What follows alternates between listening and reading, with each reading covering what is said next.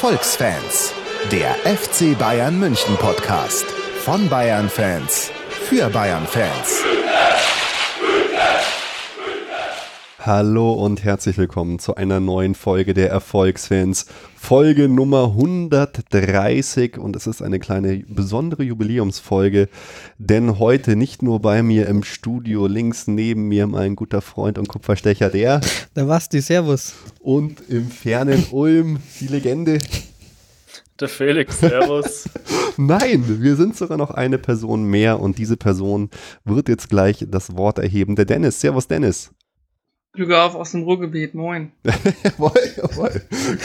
Ruhrgebiet und moin, wie passt das zusammen?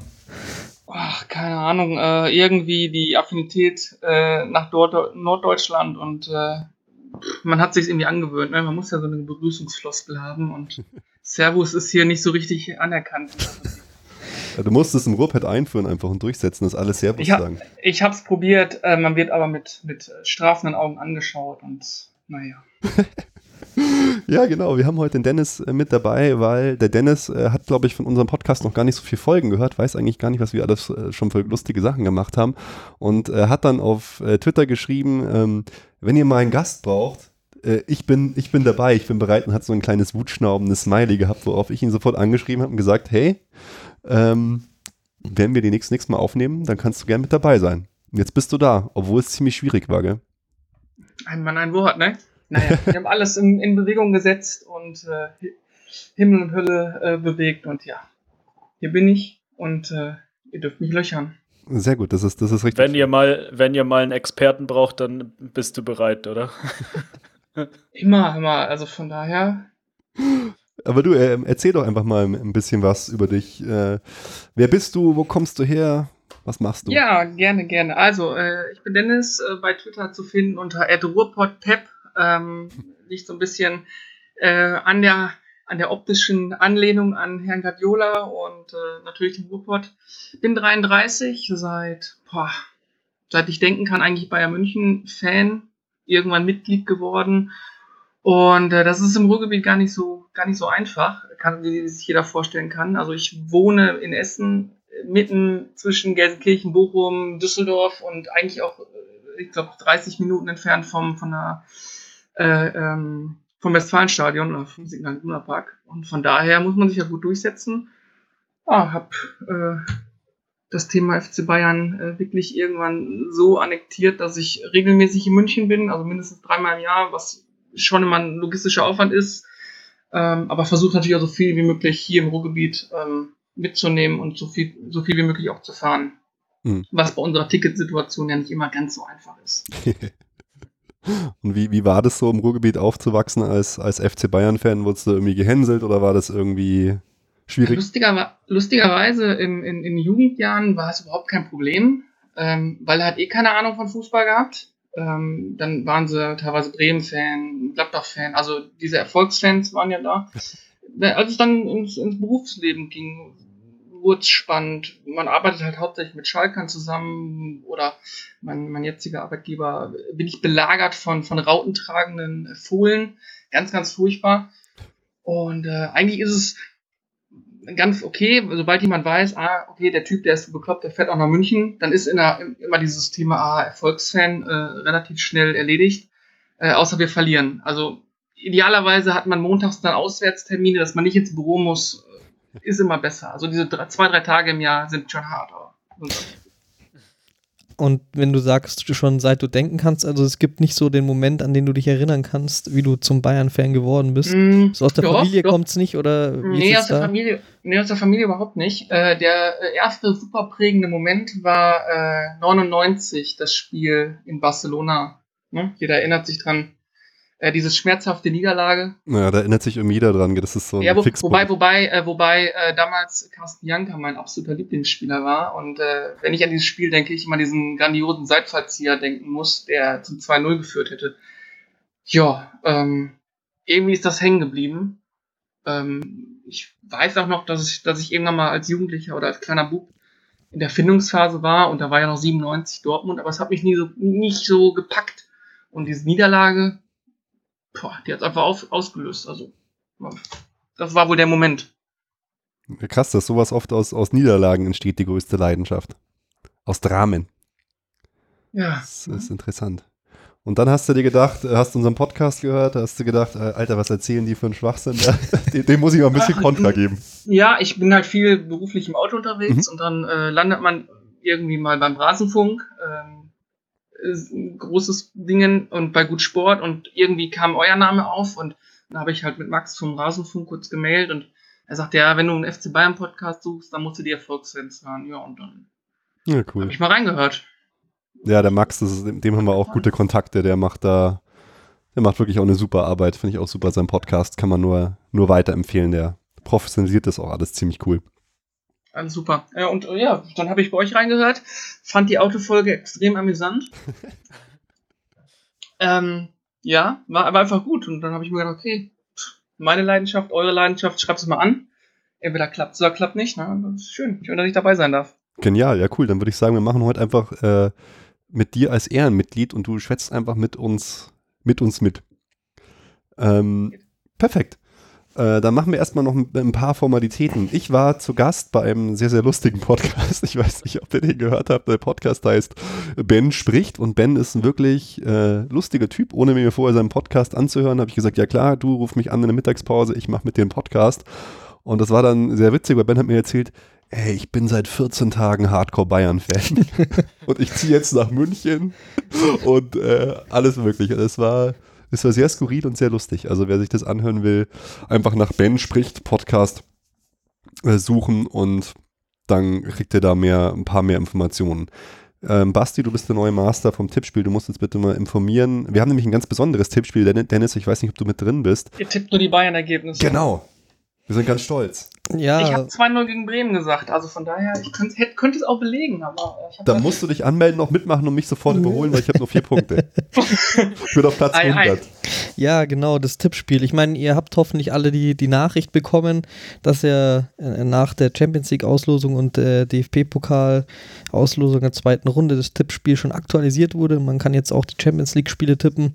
Holt es alle nach, wenn ihr nicht immer äh, so aktuell tippen könnt, dass nicht die Gefahr besteht, dass ihr mal was vergesst, weil durch diesen Modus, den wir haben, äh, ist natürlich alles viel, viel enger und knapper, wie man sich im Vorfeld schon denken konnte, weil es jetzt ja auf die Nuancen äh, ankommt beim Spiel. Also wirklich halt die Tipps, wo man das exakt richtige Ergebnis tippt, weil die Tendenz ist bei Bayern ja jetzt äh, meistens nicht so schwer zu erwischen.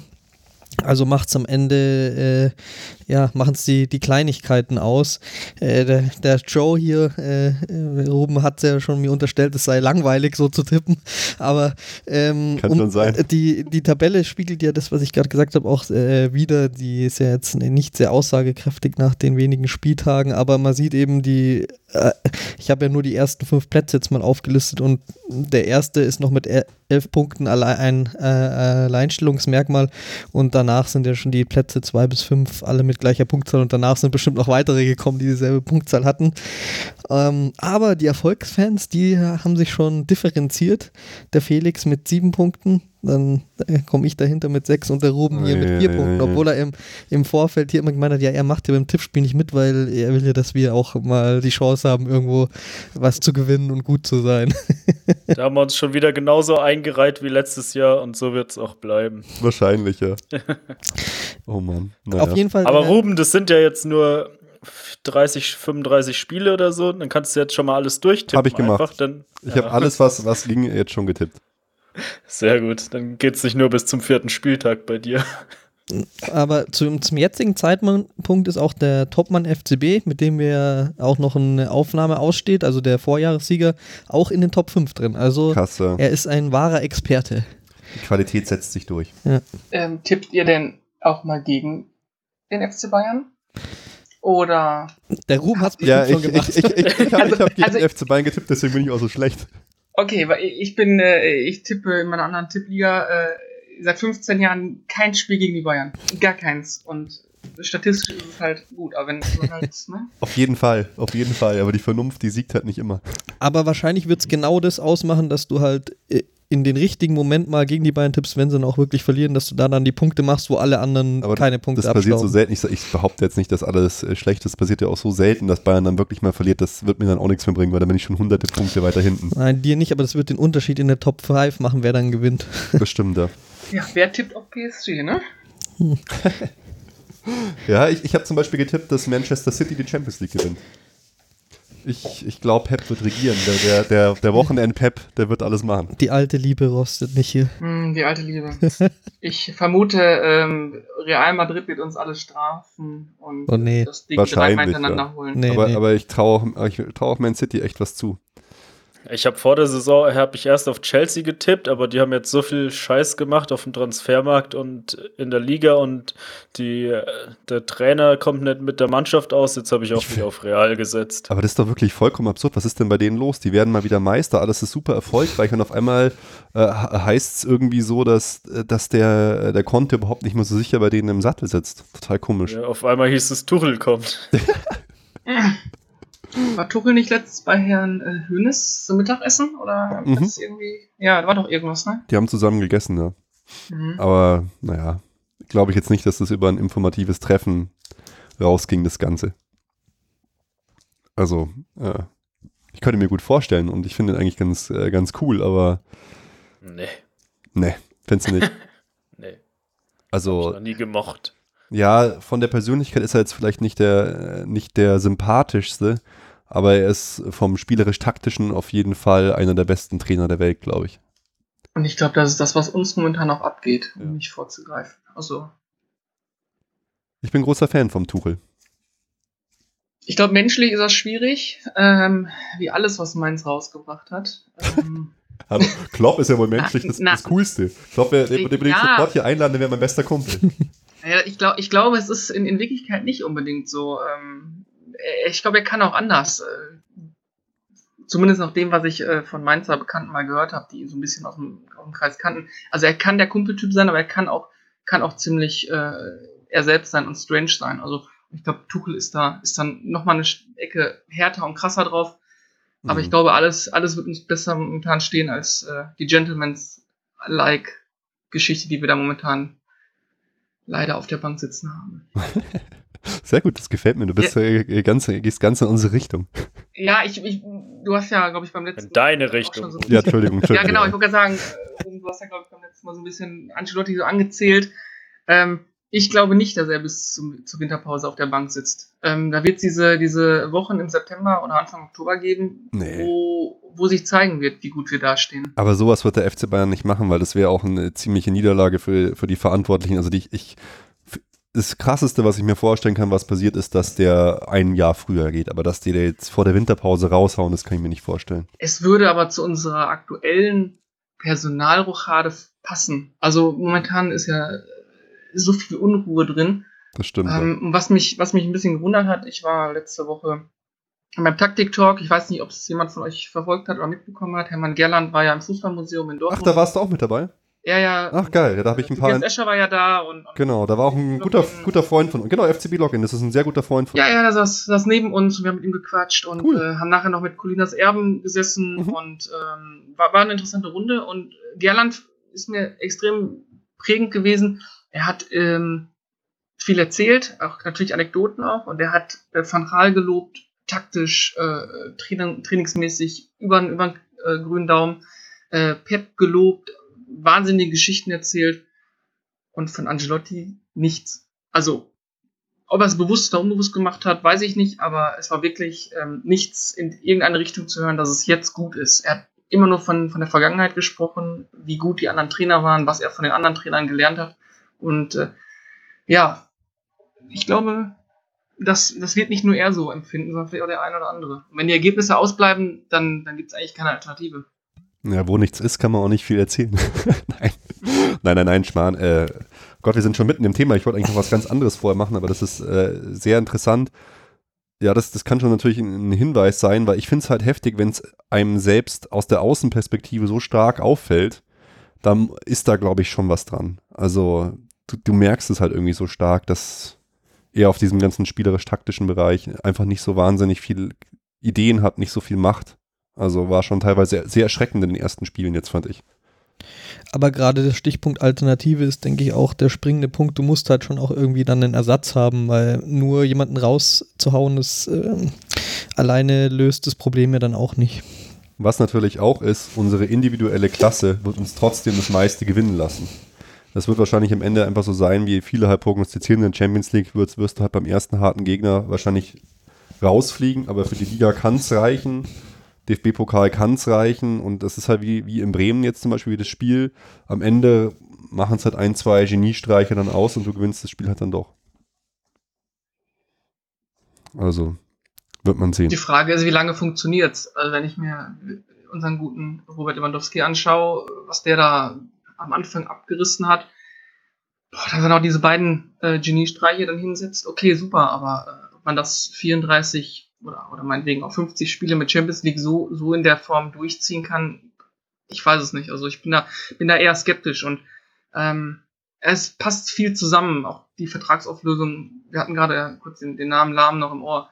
Ähm, ich glaube, der hat auch keine Lust mehr gehabt. Der war ja Verfechter von Guardiola und, und von den taktischen Sachen, die dort kamen und dieses immer wieder Neues lernen. Und ich glaube, wenn man da als mit seiner Karriere an so einen Punkt kommt, wo man sich denkt, ja super, jetzt verwalte ich hier im Endeffekt äh, nur noch vorhandenes Wissen, mhm. ob, er, ob, ich da noch so richtig Bock drauf habe. Um mich, er, er, sagte irgendwann mal, das haben die Medien leider gar nicht so aufgegriffen, dann, er weiß nicht, ob er sich noch 100% da reinlegen kann, ob er sich da noch so motivieren kann. Ich glaube, das mhm. kann auch so ein Punkt sein. Vielleicht hätte man mit, mit einem anderen Trainer äh, ihn noch gehabt, das ein Jahr. Boah, das weiß ich nicht, weil ich finde, bei Lahm hat schon so gewirkt, das war ja auch vorher in der Nationalmannschaft, als hätte der das schon irgendwie von längerer Hand so geplant gehabt, unabhängig, glaube ich, von Ancelotti. Und ich weiß auch gar nicht, ob es für uns so gut gewesen wäre. Also sicherlich ist Lahm in, immer irgendwo eine Verstärkung, aber ähm, du hast es ja dann auch schon bei uns rausgehört. Wir sind ja immer so die Verfechter, schon seit drei Jahren reden wir hin, beim FC Bayern muss endlich ein Wechsel stattfinden.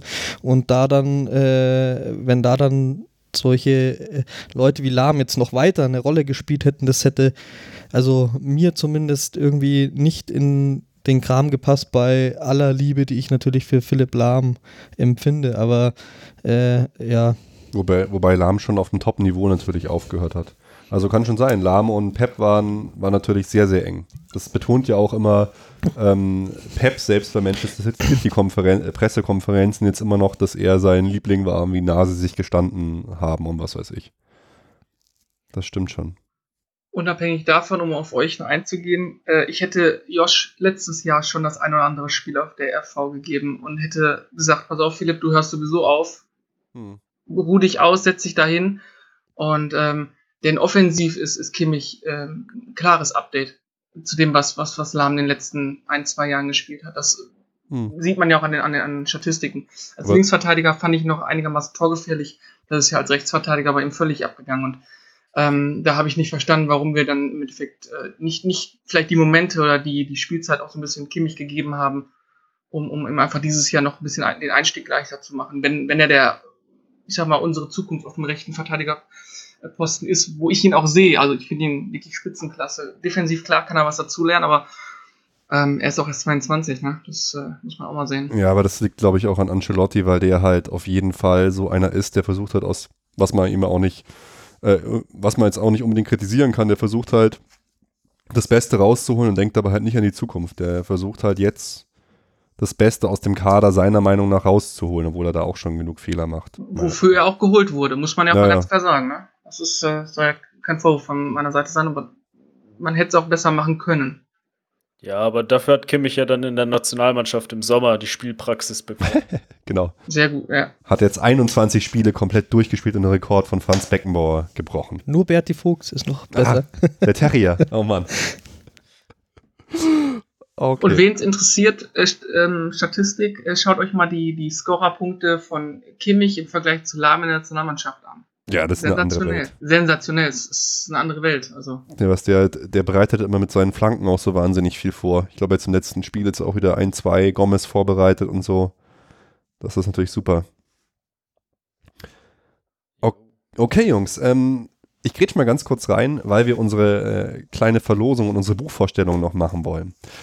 Ein ganz besonderes Projekt ist das, was mir sehr am Herzen liegt, was ich ähm, schon länger verfolge und was ich einfach besonders äh, toll finde. Und zwar geht es um das Buch Wir Wochenendrebellen äh, vom Mirko und äh, seinem, seinem Sohn.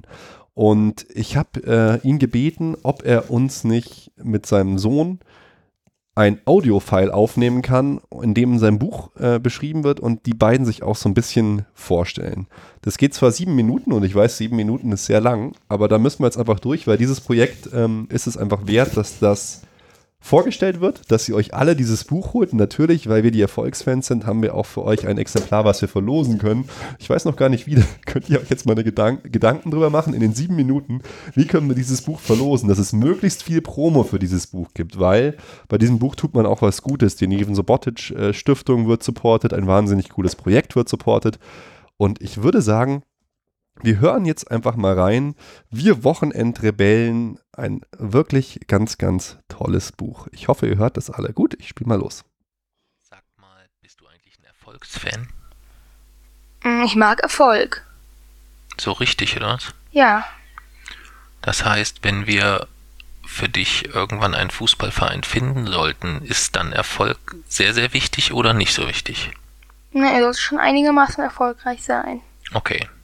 Also zum Beispiel Fortuna Düsseldorf. Hm, nicht, nicht ganz so erfolgreich. Nicht ganz so erfolgreich. Okay. Ähm, warum ich dich das frage, kannst du dir das vorstellen? Oder hast du eine Idee? Mm, naja, vielleicht als Einleitung. Genau. Denn äh, wir leiten gar nicht oder wir sprechen heute gar nicht für unseren Podcast, sondern wir sprechen heute für äh, die Erfolgsfans oder sprechen eine, ein kleines Stück, was in den Podcast der Erfolgsfans eingearbeitet wird. Sowas haben wir, glaube ich, auch noch nie gemacht, oder? Hm, ich glaube nicht. Nee, stimmt. Nee. Bisher haben wir immer nur uns hingesetzt und losgequatscht für unseren Podcast, Ja. ähm, den wir seit zwei Jahren machen. Aber vielleicht erzählst du erstmal kurz, wer sind wir überhaupt? Hm, Jason, äh, Jason Papsi. Ja gut, das ist schon klar. Ähm, aber wer sind wir denn noch ähm, oder was machen wir so? Naja, wir sind die Wochenendrebellen. Genau, Und seit 2012 sind wir in Stadien unterwegs. genau, in Fußballstadien.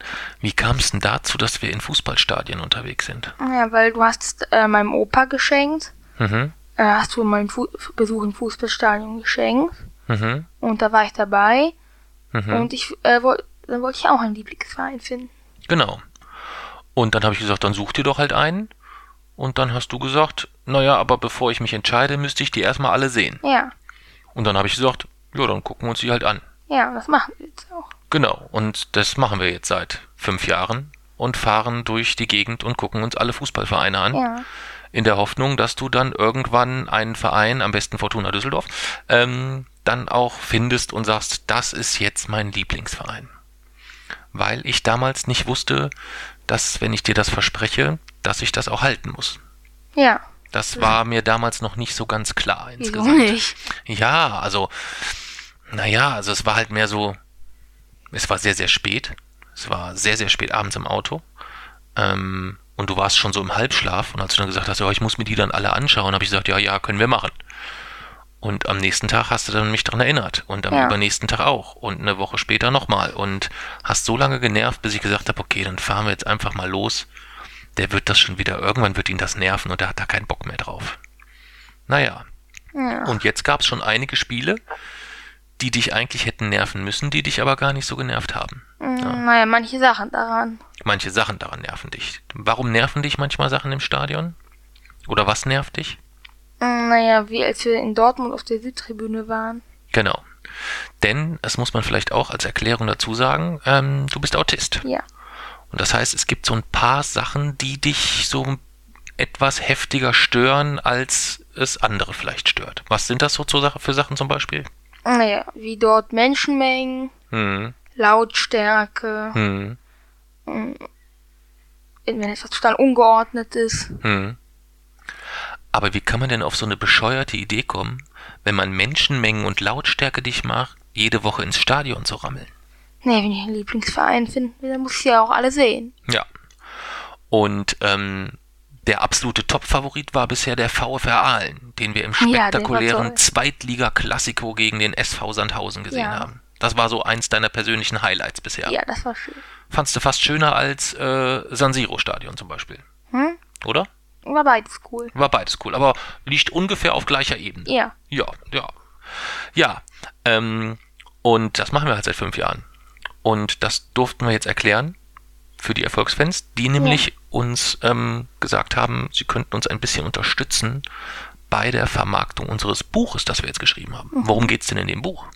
Naja, quasi um das, was wir gerade erzählt haben. Was für ein Zufall, oder? Ja. Genau um das geht's. Es geht um unsere Touren und es geht aber auch ein bisschen darum, ähm, wie der Alltag so mit uns und mit Mami und Tochter und Autismus und wie wir das so versuchen unter einen Hut zu kriegen. Ja. Und das kriegen wir eigentlich ganz gut unter einen Hut, glaube ich, ne? Und ich hoffe, dass Ja. das in dem Buch auch rumkommt. Hast du denn mit dem Buch auch irgendwas zu tun gehabt oder habe ich das Ja. ganz alleine geschrieben? Nein. Nein. Was hast du denn geleistet? Das Glossar Mhm. und das Vorwort. Und das Vorwort. Das heißt, du hast den Rahmen gebildet quasi. Ja. Cool. Wofür ist das Glossar so da? Was wird da so erklärt? Naja, Begriffe, die vielleicht, die vielleicht nicht jeder kennt. Zum Beispiel? Fallen dir noch Begriffe Mm. ein? Hast du die noch in Erinnerung? Stringtheorie, Die Stringtheorie, Groundhopper, Groundhopper, mh, aber auch, wer ist zum Beispiel Aubameyang ah, ja, oder Ribéry oder Ralf Gunnisch? ja. Das erklärst du auch. Und ich glaube, du erklärst sogar, was der DFB-Pokal ist, wenn ich Ja, mich recht ja, erinnere. ich auch. Also alle Begrifflichkeiten, die dann nicht Fußballfans äh, vielleicht in dem Buch finden, würden dann erklärt werden. Oder aber auch ähm, Begriffe, die so mit dem Autismus zusammenhängen, so ein bisschen. Overload zum Beispiel. Ja. Sodass dann jeder am Schluss weiß, was er da überhaupt gelesen hat. Ja. Wollen wir denn dann jetzt irgendwie Grüße ausrichten an die Erfolgsfans oder wie machen wir, wie finden wir jetzt den, einen, einen runden Abschluss hier? Achso, du grüßt ja nicht, das ist ja auch so eine Sache, ne? Du sagst ja nie Hallo und du grüßt ja nicht. Genau. Hm. Das heißt, wir finden jetzt hier irgendwie gar kein richtiges, sauberes Ende. Das ist oft das Problem bei unseren Folgen. Ja, ja, ja. Wir machen es ja dann eigentlich so, dass wir einfach irgendwann immer das Ganze einfach leiser machen und dann unsere Abschlussmusik Die einspielen. spektrographische Minute ist ein guter Abschluss. Und eigentlich gibt's immer noch eine, in unserem Podcast dann eine spektrographische Minute. Aber ich glaube, die Erfolgsfans-Hörer wären Ja. sehr, sehr, ähm, ja, ich will nicht sagen überrascht. Ähm, die würden dann einfach ausschalten, vielleicht irgendwann, wenn da plötzlich in ihrem Fußball-Podcast die spektrographische Minute kommt. Ja. Magst du vielleicht kurz sagen, was die spektrographische Minute ist? Naja, da erkläre ich immer einen aktuellen Artikel auf meinem Blog. Genau. Und da geht's meistens um wissenschaftliche Themen, wo du dich richtig gut auskennst. Ja. Ja. Dann erzähl doch einfach mal was Wissenschaftliches und dann können die Jungs vom Erfolgsfans-Podcast spätestens jetzt dann irgendwann einfach stoppen und es rausschneiden. Werden die rausschneiden. Weiß ich nicht, keine Ahnung, erzählt halt einfach was. Ja. Also, kürzlich haben Forscher es geschafft, zwar in einem, Reage zwar in einem äh, im Labor, noch nicht im äh, echten menschlichen Körper, aber immerhin, die Telomere einer Zelle, das bedeutet die Enden des, der Chromosomen, wieder zu verlängern. Okay. Das bedeutet, sie haben die Zelle jünger gemacht. Mhm. Das ist, und das ist das erste Mal, dass uns das gelungen ist. Die Hoffnung ist, dass, wir da, dass man dadurch altersbedingte Krankheiten heilen kann und irgendwann auch den primären und sek sekundären Alterungsprozess stoppen oder sogar umkehren kann. Okay. Das wäre für die Erfolgsfans schon wieder interessant, weil das würde bedeuten, wenn das schnell genug klappt, könnten Robben und Ribéry mit Mitte 60 noch bei Bayern im Mittelfeld spielen. Ja, Das wäre natürlich praktisch. Ja. Dann sagen wir liebe Grüße an alle. Vielen Dank, dass wir uns hier kurz mal so einschalten durften. Und ähm, ja, bis dann. Tschö. Yo. Das war's. Seid ihr alle noch da? Ja, super Beitrag. Ja, ist doch geil, oder? Also ein bemerkenswertes Projekt. Äh, Ich glaube, ich lass mich lügen, ich glaube, der Kerl ist 10. genau, also ähm, jeder, der kann, holt sich bitte dieses Buch, unterstützt das Buch. Äh, Wir Wochenendrebellen gibt es bei Amazon, gibt es überall. Und jetzt kann man natürlich das Buch bei auch, äh, auch bei uns gewinnen. Und ich habe ja drei fähige Jungs bei mir in der Sendung. Und jeder hat sich jetzt hoffentlich eine super Idee überlegt, wie wir mit maximaler Promo dieses, diese Ausgabe des Buches verlosen. Hat jemand eine tolle Idee? Ja, und zwar, ihr gut, lieben äh, Erfolgsfans, Hörer, ihr schickt uns über unsere Kanäle auf Facebook, auf Twitter euer äh, Wochenendrebellen-Erlebnis, wie äh, im Beitrag geschildert. Hier San Siro äh, im Vergleich zu äh, zweiter Liga-Stadion. Was war euer schönster Groundhopping? Ähm, Eindruck, den ihr hattet. Hier haben bestimmt bei den Hörern auch einige dabei, die so ähm, äh, fanatisch sind und sich äh, schon alle Stadien in Europa angeschaut haben, von der Regionalliga bis zur äh, Premier League. Schreibt uns, was war da euer schönstes Erlebnis und aus den tollsten Beiträgen ziehen wir dann einen Gewinner. Okay, dann einfach an. Darf Pod- ich, Ja, Felix. darf ich auch teilnehmen? Weil ich gehe nämlich am Freitag zum Zweitliga-Topspiel Heidenheim gegen Jan Regensburg. Weißt du was? Ich, ich habe natürlich mir das Buch selber gekauft, äh, weil ich das supporten will und ich weiß, Felix, du bist ein echt großer Leser. So richtig, also du, du, du ziehst die Bücher nur so weg. Ich kann dir gerne mein Exemplar leihen. Ja, okay, ich schau mal, wie das Stadionerlebnis wird und ob ich was ein. Genau, also ihr erreicht uns unter podcast.erfolgsfans.com. Äh, Facebook, Twitter sind wir überall präsent, wisst ihr ja, aber wichtig, äh, macht bitte einfach auch Werbung für das Ding. Dennis, hast du noch, äh, hast du noch eine Idee, dass wir den Nee, ich Wochenende schließe mich an, aber ähm, vielleicht können die Erfolgsfanshörer das Buch ja auch ähm, im Stadion supporten. Der, der es hat, nimmt es einfach mal mit und macht dann mit seinem Gibt das mal anderen in die Hand oder sowas und äh, da kann man auch noch ein bisschen, ein bisschen Werbung für schalten und dann äh, kann man die, diejenigen, die auf dem Foto sind, vielleicht Freunde, Bekannte, die können dann am Gewinnspiel teilnehmen. Schmeißt das Buch einfach aufs Spielfeld, so neuer an den Kopf. Das gibt sicher, sicher gute Promo. Wie damals der Golfball bei Olli Kahn. Ich wollte gerade sagen, darf man so gefährliche Gegenstände überhaupt noch mitnehmen ins Stadion? Es ist unter DIN A4 also. Ja, aber nachdem man mir beim äh, Supercup in Dortmund mein, mein Inhalt vom Portemonnaie gefilzt hat, glaube ich an nichts mehr im Stadion. Also äh, Ja, so, so Kreditkarten sind auch gefährlich. Die können ganz schön scharf sein. Ja. ja, wir leben halt in krassen Zeiten mit den Stadionkontrollen. Genau, ja cool. Also wir Wochenendrebellen, besorgt euch das Buch. Ähm, wir freuen uns auf all eure Einsendungen und äh, vielen Dank an Mirko und Justin, äh, äh, Jason, Entschuldigung, dass sie uns äh, ein Exemplar zur Verfügung gestellt haben und viel Erfolg bei dem Projekt und äh, bei dem Buch, weil ich, so weit sind sie noch nicht. Sie haben jetzt beschlossen, ich glaube, sie besuchen alle Stadien der ersten beiden Ligen. Wenn man dann immer noch keinen Lieblingsverein hat, dann Liga 3 und so weiter und so und so fort. Und er ist, er ist sehr konsequent. Also wer das Buch liest, der weiß, man kann seine Meinung nicht umdrehen. Es ist einfach unmöglich. ich empfehle den beiden dann auch mal die äh, Werner Hensch Arena in schönen Metten. Sicher, sicher ein, ein, ganz besondere, ein, ein ganz besonderes Ein Stadion. absolutes Highlight, ein richtig schönes Stadion, schön im Wald gelegen. Äh, wirklich, wirklich. Oh, ist ja echt geil. Schön. Nee, ist, äh, ist wirklich ein schönes Stadion und, und nette Fans, äh, gute Bratwurst, gutes Bierchen. Äh, kann ich nur empfehlen. Also wer mal in die Region da oben kommt, jetzt ja auch dritte Liga, Hm, sehr, sehr schön. cool. Okay, Jungs, ich würde sagen, äh, wir machen mal weiter äh, mit einer Hörermeinung, weil, wie gesagt, nach der letzten Folge haben uns ziemlich viele, ähm, ziemlich viele Hörermeinungen erreicht, die auch nicht jetzt alle unbedingt äh, positiv waren. Einige haben sich aufgeregt darüber. Na gut, wir haben ja natürlich frei von der Leber weg überspitzt. Ich, ich reite die Jungs dann immer so ein bisschen in die Scheiße mit rein, muss ich ja auch sagen. Aber Felix, du darfst doch mal von Michael vielleicht die Meinung äh, vorlesen. Wir können das ja mal so ein bisschen, bisschen kommentieren. Bist du bereit, Felix, oder äh, musst du es dir noch aussuchen? Nee, ich hab's. Genau. Also, der Michael, der hat geschrieben, gerade euren neuen Erfolgsfans-Podcast angehört. Na, da habt ihr euch ja wieder mal richtig ausgekotzt. Ich bin doch etwas erstaunt, dass ihr derart unreflektiert, zum Teil auch uninformiert die Positionen der Tabloids aufnehmt und verbreitet. Ich habe nichts dagegen, dass man seine kritische Meinung verbreitet, aber so eindeutig die Bildposition zu übernehmen, halte ich doch für fahrlässig. Warum übernehmt ihr eigentlich das Uli Hoeneß und Karl-Heinz Rummenigge Bashing der Zeitung? Verstehe ich. Ich denke doch, dass Manager mit einer derartigen Reputation, die eine Wett äh, Weltfirma aufgebaut haben, den Benefit of the Doubt verdienen und nicht ständig für jede ihrer Entscheidungen von euch runtergemacht werden. Man kann über Bratzo denken, was man will, aber verdient er nicht einmal die Zeit zu zeigen, ob er den Job nicht besser als ein Matthias Sammer machen kann? Abwarten und Tee trinken, würde ich sagen. Ihr solltet euch von Erfolgsfans zu Erfolgsbashers umbenennen. Würde viel besser passen. Ja, Michael, vielen Dank auf jeden Fall äh, für deine Meinung. Wir freuen uns einfach über jedes Feedback. Ähm, was ich als allererstes denken musste, ähm, bash die Bildzeitung Uli Hoeneß und Karl-Heinz Rummenigge?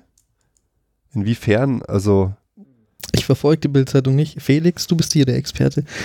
Bild Plus Also Member bitte. Felix. Also es, muss, äh, es tut nichts zur Sache hier. Das müsst ihr nicht jedem erzählen. äh, nö, finde ich eigentlich nicht, dass, sie's- dass sie die beiden bashen. Hm. Also weiß nicht, ob die irgendwo mal unabhängig sein können, aber äh, wäre mir jetzt nicht aufgefallen, ehrlich gesagt. Ich, ich weiß Kauft schon. sich halt gut, ne? Mh. Wenn sie mal was schreiben. Ich weiß schon, um, um was es ihm im Prinzip geht. Es ist ja jetzt nicht so, dass wir, oder was uns auch viele Leute dann vorwerfen, dass wir keine Bayern-Fans sind, bloß weil wir den Verein kritisieren. Uns geht es ja um den Status quo und vielleicht um Dinge besser zu machen. Und das war halt so, als, als, als hätte man so ein, zwei, drei Jahre einen Ausblick haben können, wie der FC Bayern vielleicht ein bisschen anders funktioniert. Und jetzt wird gerade alles wieder so gefühlt zurückgedreht. Zumindest es mir so. Ich weiß nicht, wie es euch da geht. Und er spricht den dem Brazzo an. Ja, da haben wir ja auch jetzt versucht, ihn so ein bisschen auseinanderzunehmen. Unser Hauptkritikpunkt war halt, dass er halt ohne jede Erfahrung in diesen Job geht und das halt doch relativ fahrlässig ist, wenn man sowas macht. Und ja, Mai, er macht jetzt halt so ein paar populäre Entscheidungen, verbietet das Rauchen irgendwo. Am nächsten Tag läuft dann der, der Fitnesscoach mit einer Fluppe über den Platz. Solche Nummern laufen da halt. Ich er hat es ja nur im Kabinentrakt verboten. Ah ja, okay. Das Auf ist natürlich Platz was anderes. geht, ist schon noch okay. genau, also Michael, vielen Dank auf jeden Fall für deine Einsendung. Ja, also mit dem am Anfang ausgekotzt, ja, da hat er ja schon recht, das haben wir ja schon gemacht. Unreflektiert, uninformiert, naja. Wie immer halt. Unre ja. Wie man uns kennt. Ja, ist normal, ja. äh, ja, mei. ja, aber es war ja auch wirklich so, in Pep-Zeiten zum Beispiel wussten wir überhaupt nicht mehr, was wir überhaupt noch erzählen sollen, weil alles so perfekt war. Es gab nichts mehr zu kritisieren. Da war jedes Spiel war Doch, ein langweiliges Rumgepasse. Das war am Ende. Das war, medizinische Betreuung. ja, aber Ja, hey, da gab es schon. Schlechter Umgang mit den Medien. die medizinische Betreuung kommt jetzt auch wieder zurück. Äh, Müller-Wohlfahrt übernimmt ja wieder wichtige Rollen beim FC Bayern. Müller spielt immer. Also hier. Hallo, das war Van Gaal. Ja, aber eben, und der, und der Pep hat es nicht berücksichtigt. Hm. Ja. Ja, Äh, Angelotti auch nicht. ja, Pep hat, interessiert keinen außer einen Yogi. Ja, ja, Müller ist, ist, na gut, aber also jetzt Leute, Müller ist schon für den Verein eine ganz heikle ähm, Figur, finde ich, weil er halt der Letzte ist, der letzte Mohikaner, der eigentlich für den FC Bayern so steht, nach die, die Identifik Identifikationsfigur wie, wie Lahm, eigentlich auf dem Level eher wie Schweinsteiger. Lahm war ja von der Identifikation nie für mich so stark wie jetzt Schweinsteiger oder Müller. Und wenn der, genau, wenn der nicht so oft spielt, wird das von FC Bayern in die Richtung hin schon ein Problem, glaube ich. Ja, auf jeden Fall. Es, also es ist unmöglich, den abzugeben. Ja. Dann ist die ganze Identifikation verloren gegangen. Dann weiß ich auch nicht weiter. äh, das kannst du eigentlich nicht machen. Und ja, das ist jetzt schon eine schwierige Angelegenheit von der Aufstellung her und so. Ja, kann man es verstehen, wenn der Trainer halt irgendwie da eine andere Aufstellung im Kopf hat, wo er halt nicht hundertprozentig reinpasst. Aber ja, da muss halt irgendwie auch dann, weiß ich nicht, von der Vereinsseite irgendwie Druck kommen, dass man den nicht ganz links liegen lässt und äh, irgendwie die Zeit überbrücken, bis Ancelotti weg ist und dann der nächste Trainer hoffentlich wieder was mit ihm anfangen kann. Ah, das finde ich jetzt aber auch krass, wenn jetzt zum Beispiel die, der Verein Druck aufbaut auf Carlo Ancelotti, dass er einen bestimmten Spieler spielen lassen soll oder nicht. Das wird mich eher so an so Vereine wie Madrid oder Barcelona erinnern. Das finde ich nicht gut, wenn man sich da einmischt, oder? Also, Aber muss ich, wenn ich ähm, einen Spieler von, von seiner Klasse habe, ich meine, viele sprechen über die Technik ab, aber ich glaube, da, also das ist, das ist das Schlimmste, was ich immer lese und egal wo, ob es auf Twitter ist oder auf transfermarkt.de, was da los ist, ist Katastrophe. Also ich, ich möchte das mal festhalten, Thomas Müller äh, ist nicht nur ein Raumdeuter, der hat auch teilweise echt überragende technische Fähigkeiten. Es sieht halt stark sich aus.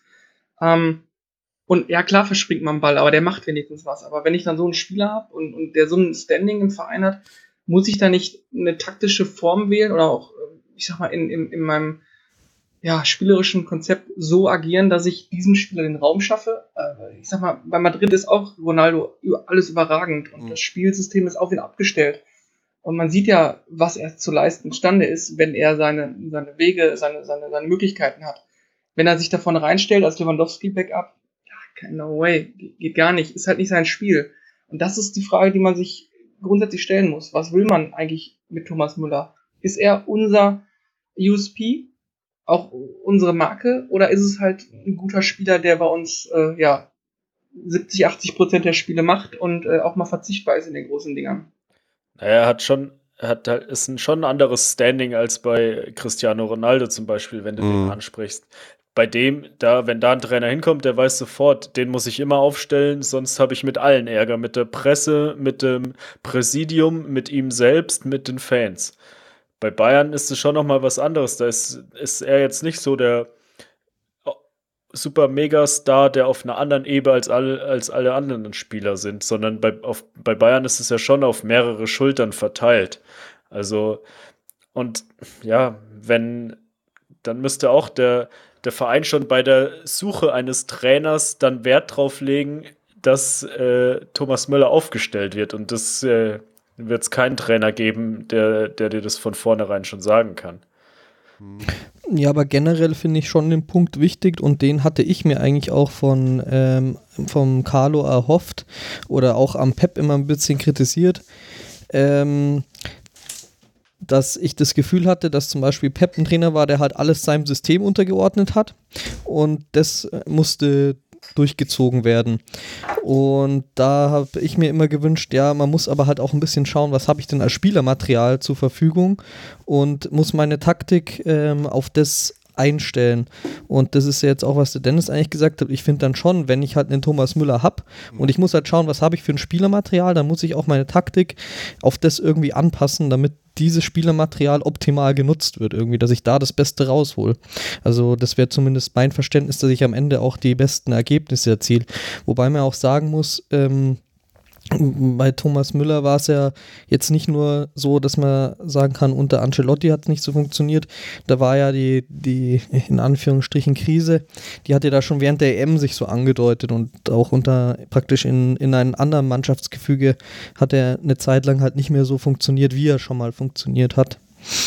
Ja, aber ihr habt schon recht. Also Pep zum Beispiel hat ja damals auch, als er in Barcelona angefangen hat, für Messi alles umgestellt. Und ich kann mich auch erinnern, als Pep kam, haben viele gesagt, dass es für Müller problematisch wird und das war dann eigentlich im Prinzip überhaupt nicht so. Aber hey, ähm, was ich mir gerade gedacht habe, als ihr das so erzählt habt, jetzt wäre es die perfekte Chance eigentlich, die Chance entsteht durch einen blöden Umstand, wir springen heute ein bisschen in Themen, aber ist ja wurscht, Alaba fällt aus. Wahrscheinlich für längere Zeit, sieht nach linkem Sprunggelenk aus, kann übel werden. Jetzt könnte Carlo Ancelotti mal eine neue Formation probieren. Ich weiß, es ist völlig utopisch, aber ich, ich, ich stelle euch mal meine, meine Traumformation. Wenn ich jetzt Carlo Ancelotti wäre, würde ich jetzt am nächsten Wochenende voll, wie folgt spielen. Dreierkette. Süle, Hummels, Martinez. Ich würde als Außenspieler Robben, also quasi als aufgerückte Außenverteidiger Robben und Ribery spielen lassen. Rudi und Kimmich auf die Doppel-6 und dann Müller und Thiago hinter Lewandowski als zwei kreative Köpfe setzen. Viel zu offensiv gegen Hoffenheim. Viel zu offensiv gegen Hoffenheim, ja, alles klar. Nee, was, was, was haltet ihr davon? Könnte man, äh, muss, muss man das System ändern, damit Müller besser interagieren kann? Vielleicht, aber mein erster Gedanke war eigentlich derselbe wie vom Felix, so mit, mit, mit Robben und Ribéry auf dem Außen, die dann in der Rückwärtsbewegung als Außenverteidiger agieren Naja, du sollen. hast, äh, naja die, die werden ja immer unterstützt von, den, von der Dreierabwehrkette dann, die ja auch einrückt dann. Also vom System her Gut, du kannst auch sagen, noch vorstellen, von der Aufstellung nicht. Dann würde ich es eher sagen wie in der Nationalmannschaft oder so, dass dann halt die drei hinten drin und dann Kimmich rechts und links dann halt Rafinha. oh, komm, da kannst du äh, nicht Rafinha jetzt links bringen, Ich bitte kann nicht. sagen, also ich, wenn, wenn Nein. Angelotti jetzt Eier hat, dann stellt er Friedel rein. Der hat eine echt gute Vorbereitung kannst du gespielt. auch machen, ja. Aber und, das ist ja und äh, Ja, aber, aber, ja, aber, nee, er aber, aber hat, aber Kimmich könnte, Kimmich könnte spielen, bringen, aber den anderen könnte nicht bringen, weil Kimmich kann offensiv spielen, die anderen, die können nur defensiv spielen. Das ist dann scheiße, dann sind wir viel zu defensiv mit drei Mann und noch zwei Außenverteidigern. Das, deswegen meine ich ja, du musst da eigentlich da relativ offensive Leute reinbringen. Kimmich kann das Wobei- machen, da gebe ich euch recht. Wo, wo, wobei bei der offensiven Ausrichtung sehe ich jetzt schon die Bildschlagzeile, um den guten äh, Hörer von gerade nochmal zu zitieren. Dann wird nämlich äh, da in der Bildzeitung stehen, Julian nagelt Carlo an die Wand. Ähm, Das glaube ich nicht. ich glaube einfach, dass wir gegen Hoffenheim äh, endlich mal hinten wieder sicher stehen müssen. Und Mats, was der da hinten rausputzt, ist schon grandios. Die Abstände passen einfach nicht. Und jetzt auf eine Dreierkette zu gehen, die Carlo sowieso grundsätzlich nicht spielen lässt, ob er es überhaupt das äh, taktischen Kniff in, in Erwägung zieht, weiß ich nicht. Aber Ich ich würde die Viererkette spielen. Ich würde definitiv Friedel einfach mal hinten reinstellen. Was hat der Junge zu verlieren? Äh, die Jugend wird gefordert. Ähm, und dann mal gucken. Und vielleicht auch die linke Seite mal mit Friedel und Coman besetzen, und wo, wo halt Nagelsmann nicht mitrechnet, der einfach davon ausgeht, okay, ich rechne mit Alaba und Ribery, dann kommt halt mal eine komplett andere Seite. Na gut, Alaba wird jetzt erstmal nicht mehr spielen können. Deswegen, also. Und Ribery Ja, aber- ist für mich ein Spieler ab der 60., 70. Minute geworden. Also dieses selbstverständlich, ich mache jedes Spiel über 90 Minuten. Ich weiß, ich mache mich total unbeliebt jetzt bei ganz vielen Bayern-Fans, aber Hm. ähm, Nee. er, er hat einfach nicht diese Momente, die ein Robben noch generiert. Ja, also ich würde mir auch wünschen, dass er einen Friedel aufstellt, aber das kann ich euch jetzt schon versprechen, dass Rafinha links spielen Ja, auf wird. jeden Fall. Der wird Und gar nichts der wird anderes auch, machen. Der wird auch mit Viererkette spielen. Und ja, das mit Coman mal von Anfang an, denke ich auch, dass es eine gute Möglichkeit wäre. Allerdings war der ja jetzt bei der Nationalmannschaft äh, und Ribéry hat sich ein bisschen ausgeruht. Deswegen wird der wahrscheinlich auch starten. Und ja, Ruben, das, was du hier für ein System suggeriert hast, ist ja so der gute alte Tannenbaum, mehr oder Und weniger. total, ja. Das ist der ganz klassische Und- Tannenbaum. Da, da wird dann wahrscheinlich anstatt Müller halt doch Rames spielen. Echt? Der Weil- ist doch komplett unfit. Oh, der hat aber ein Er super hat, Spiel hat gemacht doch gestern Brasilien. 90 Minuten gespielt. Ja, aber die, du kannst doch jemanden, der einen Muskelbündelriss hatte, nicht 90 Minuten spielen. Das habe ich mir auch schon wieder gedacht, was ist mit den Vögeln eigentlich los? Dem wechsle ich in der 70. Minute ein, den Typ. Ja, gut, äh, das kann ich schon verstehen. Bei Kolumbien ist der Kapitän ein wichtiger Spieler und ein wichtiges Spiel. Äh, für uns ist es natürlich scheiße. Es, es scheint ja nochmal gut gegangen zu sein, aber gut, jetzt gegen Hoffenheim könnte es vielleicht dann doch sein, dass er nochmal auf der Bank sitzt, aber Mhm. ansonsten wird auf der Position wahrscheinlich Nee, der- Rames spielen. War ja auch der, der startet doch nicht, Carlo. oder? Der startet doch jetzt nicht, Nee, nachdem der de- jetzt in Brasilien war. Das kann er jetzt eigentlich nicht machen In Kolumbien, dem ja. Spiel. Hm. Aber Er wird gut tun, wenn er Vidal und James äh, äh, in dem Spiel noch ein bisschen schont. Wobei das Spiel wirklich gut war und Hm. die Frage nach seiner Fitness müsste man mal stellen, aber ich bin sowieso immer kritisch bei diesen extrem weiten Reisen. Das ist äh, immer noch Klar. ein extra Belastungsthema. Glaubt, glaubt ihr, dass der, ähm, war das jetzt ein Strohfeuer mit, mit Rudi, dass der am Anfang oft gespielt hat oder glaubt ihr, dass er Vidal vorziehen wird? Weil ich sehe da irgendwie schon wieder so ein bisschen schwarz, weil ich finde Rudi um derartige Welten besser als Vidal, äh, zumindest in, in vielerlei Hinsicht, außer der Torgefährlichkeit vielleicht. Äh, wenn man die Standards sich angeschaut hat, was, was der für Sachen spielt, wie seine Ruhe, seine, auch, in der Offensive, das ist so, ist so angenehm, ihn, zu, ihn spielen zu haben, aber irgendwie glaube ich nicht, dass er Vidal verdrängen wird. Ja, oder, war- oder Tolisso, weiß man ja, kommt immer drauf an. Das war unfassbar beim Leverkusen-Spiel. Also ich fand es auch, bin so positiv überrascht von Rudi, weil er so sicher spielt und dann hat man später auch, ist Vidal ins Spiel gekommen und wenn man das verglichen hat, oh, das sind irgend- da, das ist äh, ja, da sieht man halt, Vidal macht halt alles über Kampf und Einsatz. Aber danach kommt halt irgendwie nicht mehr so viel.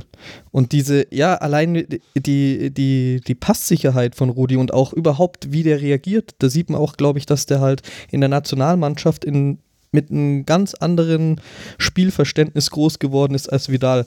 Einfach dieses, wenn der, da hat man das Gefühl gehabt, wenn er den Ball bekommen hat, dann hat er sofort gewusst, in der nächsten Sekunde, wohin er den Pass spielt und das hat er auch gemacht und er kommt auch immer an. Und bei Vidal, da sieht das alles immer so ein bisschen halt chaotisch an. Also da aus, also ich würde es auch total begrüßen, aber spricht natürlich äh, dagegen diese, das, was man von Carlo kennt, dass er dann doch halt auf die bewährte alte Kraft sitzt und auf Erfahrung eher. Ich weiß nicht, ich würde es mir auch total wünschen. Also mich hat Rudi bisher mega überzeugt. Äh, Für mich ist es eigentlich keine Entweder-Oder-Entscheidung, weil die ja komplett verschiedene Spielertypen sind. Ähm, Vidal ja eher so der Achter und äh, Rudi eher so ein bisschen weiter zurückgezogen und Ballverteiler und so. Deswegen kann man die, könnte man sie ja auch gut zusammenspielen lassen. Ähm, Haben wir ja wenn, sogar alle fit, wenn alle fit sind, ob er sich durchsetzt. Ja gut, eigentlich haben wir so einen wie ihn. Thiago hätte ich eigentlich eher auf dieser Position gesehen. Der spielt jetzt weiter vorne, so eher Zehner. Äh, ansonsten, gut, Kimmich könnte es, spielt rechts. Deswegen finde ich eigentlich, dass wir so den Alonso-Nachfolger sozusagen ist eigentlich nur für mich Rudi in dieser Und Position. Tolisso? Ja, der ist ja auch eher so ein Box-to-Box-Player. Ja, weil zum Beispiel halt im Leverkusen-Spiel, wenn man, wenn man sich das anschaut, hat ja tatsächlich, haben Rudi und Vidal zusammengespielt. Vielleicht, vielleicht, äh, um ein bisschen Struktur reinzubringen, gehen wir halt die ersten beiden äh, Spiele mal so ein bisschen durch.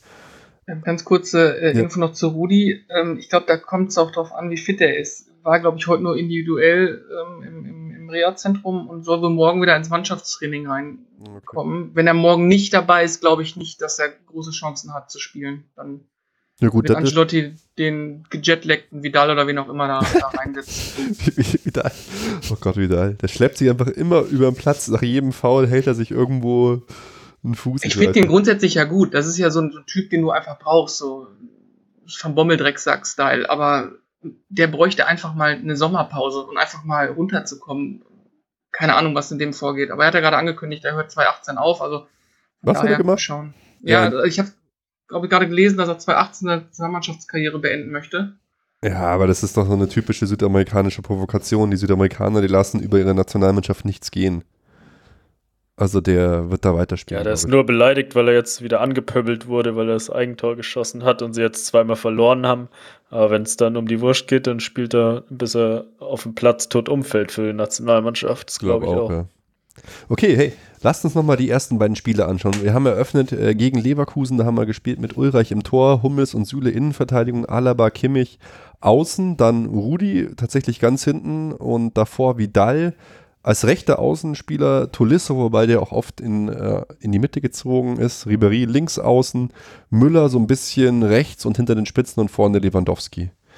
Wie habt ihr so das, das, die Saisoneröffnung erlebt? Ich weiß es schon ein bisschen her, aber ich fand es schon ein sehr interessantes Spiel in vielerlei Hinsicht. Ja, ähm, ich finde, die, die erste Halbzeit war noch ganz in Ordnung, wobei es ist halt irgendwie wenig aus dem Spiel gegangen. Und ähm, Leverkusen ist hi- hingegen immer äh, besser reingekommen.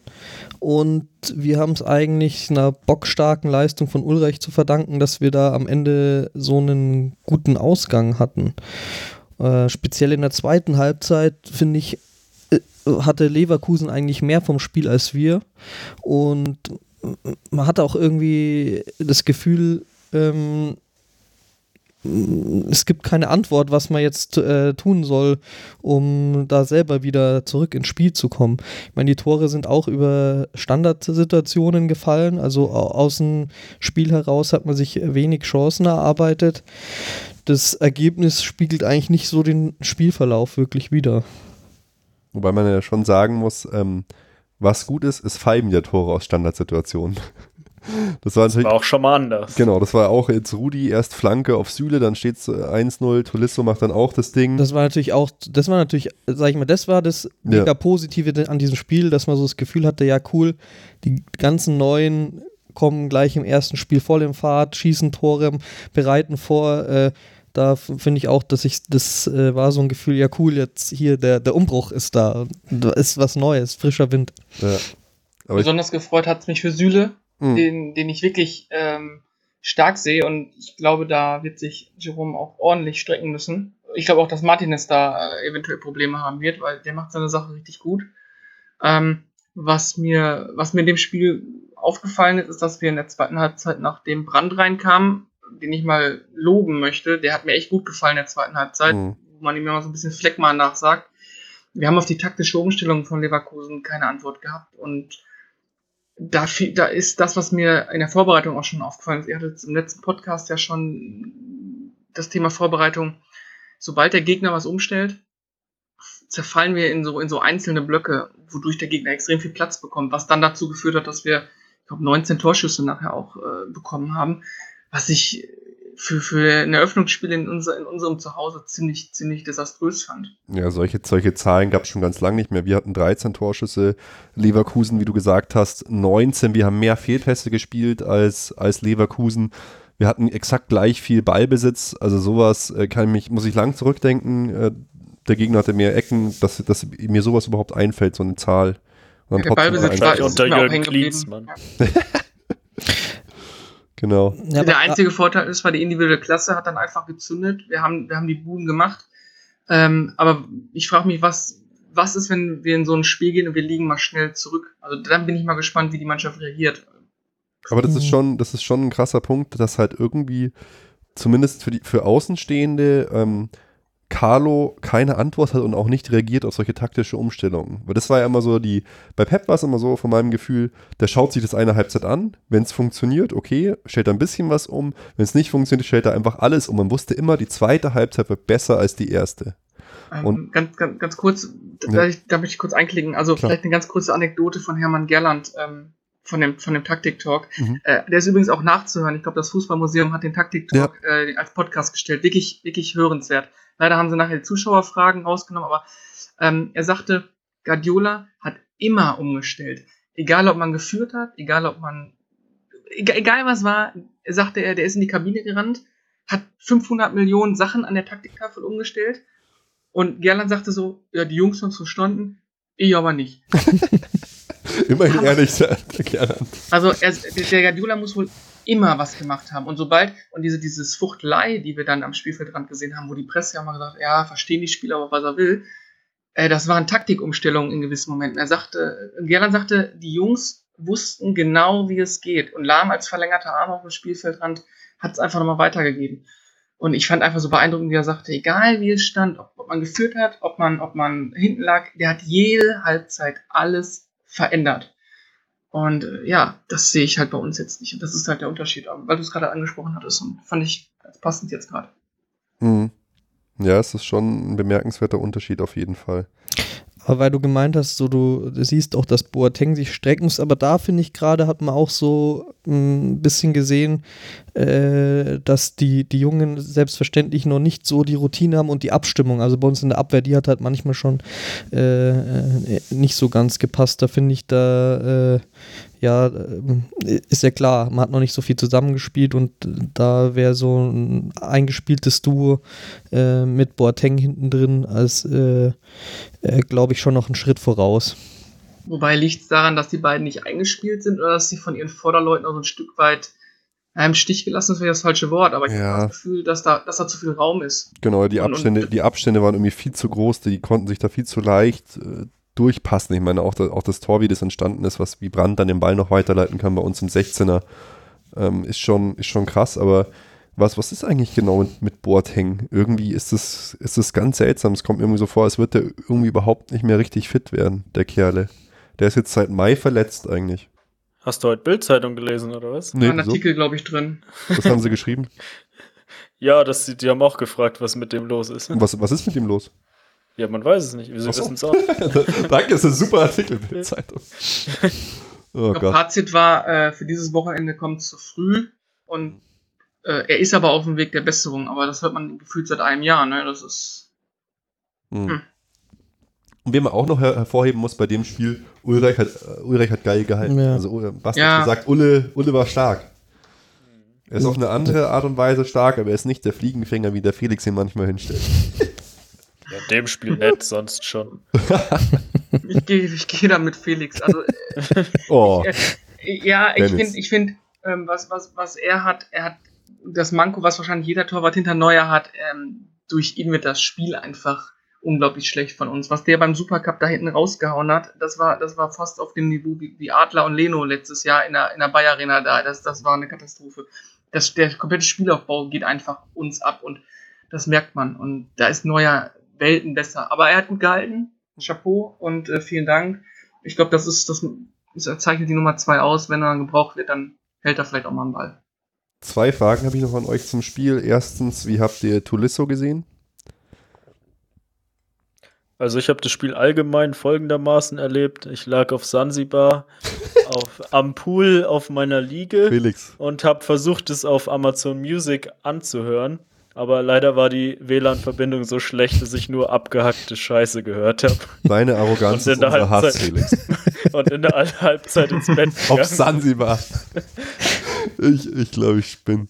Okay. Äh, die, die Zusammenfassung habe ich allerdings mir dann angeschaut und äh, was ich interessant finde, ist, äh, also die, die rechte Seite mit Kimmich und Tolisso, Mhm.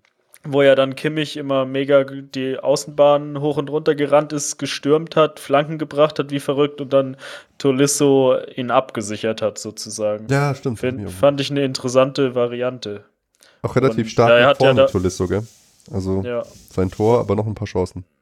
Ja, genau. Also war fürs erste Spiel oder erste Bundesligaspiel auch eine gute Leistung, würde ich sagen.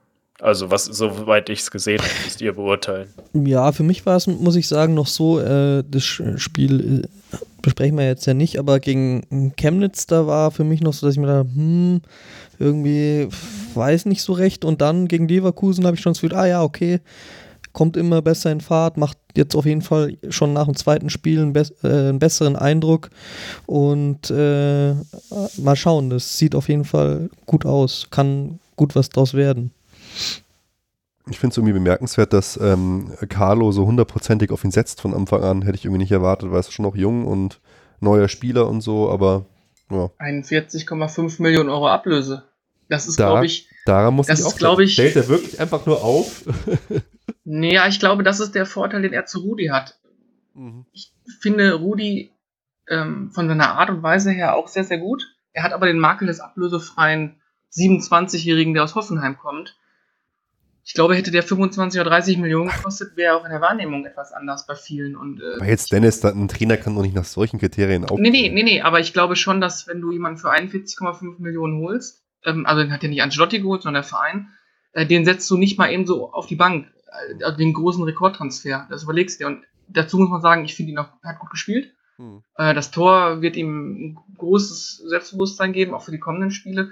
Und ähm, diese Kombination ähm, die gerade schon angesprochen wurde, mit, mit, mit Kimmich, dieses Abkippen hinten rechts in den Flügel rein, hat mir auch ziemlich gut gefallen. Und ich glaube, der wird noch überraschen und, und mehr Spielanteile haben, als wir, als wir vielleicht gedacht haben. Und bin mal gespannt. Also ich, ich sehe da großes Potenzial. Mhm. Cool. Zweite Frage, wie fandet ihr den Videobeweis?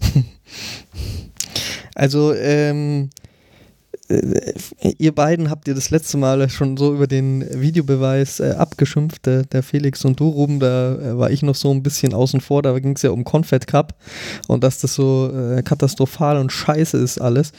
Und äh, ich habe da ja noch so ein bisschen gemeint, ja, wenn man ihn doch richtig einsetzt, dann kann er doch ganz sinnvoll sein. Ja, äh, ich muss sagen, es war da jetzt auch so, dass ich mir gesagt habe, oh, das nimmt so irgendwie diesen den Fluss aus dem Fußball halt noch zusätzlich mit raus, was irgendwie scheiße ist. Also, was ich jetzt, was mal so fürs Spielgefühl und das Ganze irgendwie ist es nicht gut. Noch mehr als sowieso schon der Spielfluss durch äh, Abstöße und Einwürfe und ja, ja, was weiß ich mehr. ist. Und dann kommt das noch dazu.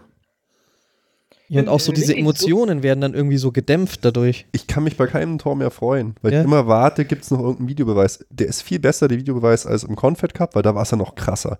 Deutschland hat ja klare Regeln, wann darf es einen Videobeweis überhaupt geben. Im Confed Cup war das ja eher noch so generisch, aber, aber trotzdem, es ist irgendwie so, als Dennis, du hast vorhin gesagt, am Montag redet man über Fußball, als würde man den, der, der Unterhaltung am Montag über Fußball ungefähr 50 Prozent der Themen wegnehmen es trifft Findet einem, ihr? Findet ihr? Ja, ja, für mich schon. Ich weiß, ja, gut, jetzt, ich weiß schon, worauf du raus bist. Wir diskutieren über den Videobeweis, aber das ist in zwei Jahren nicht nee, mehr so. Nee, das gar nicht. Ich, ich muss dazu weg. sagen, äh, ich finde den Videobeweis richtig gut.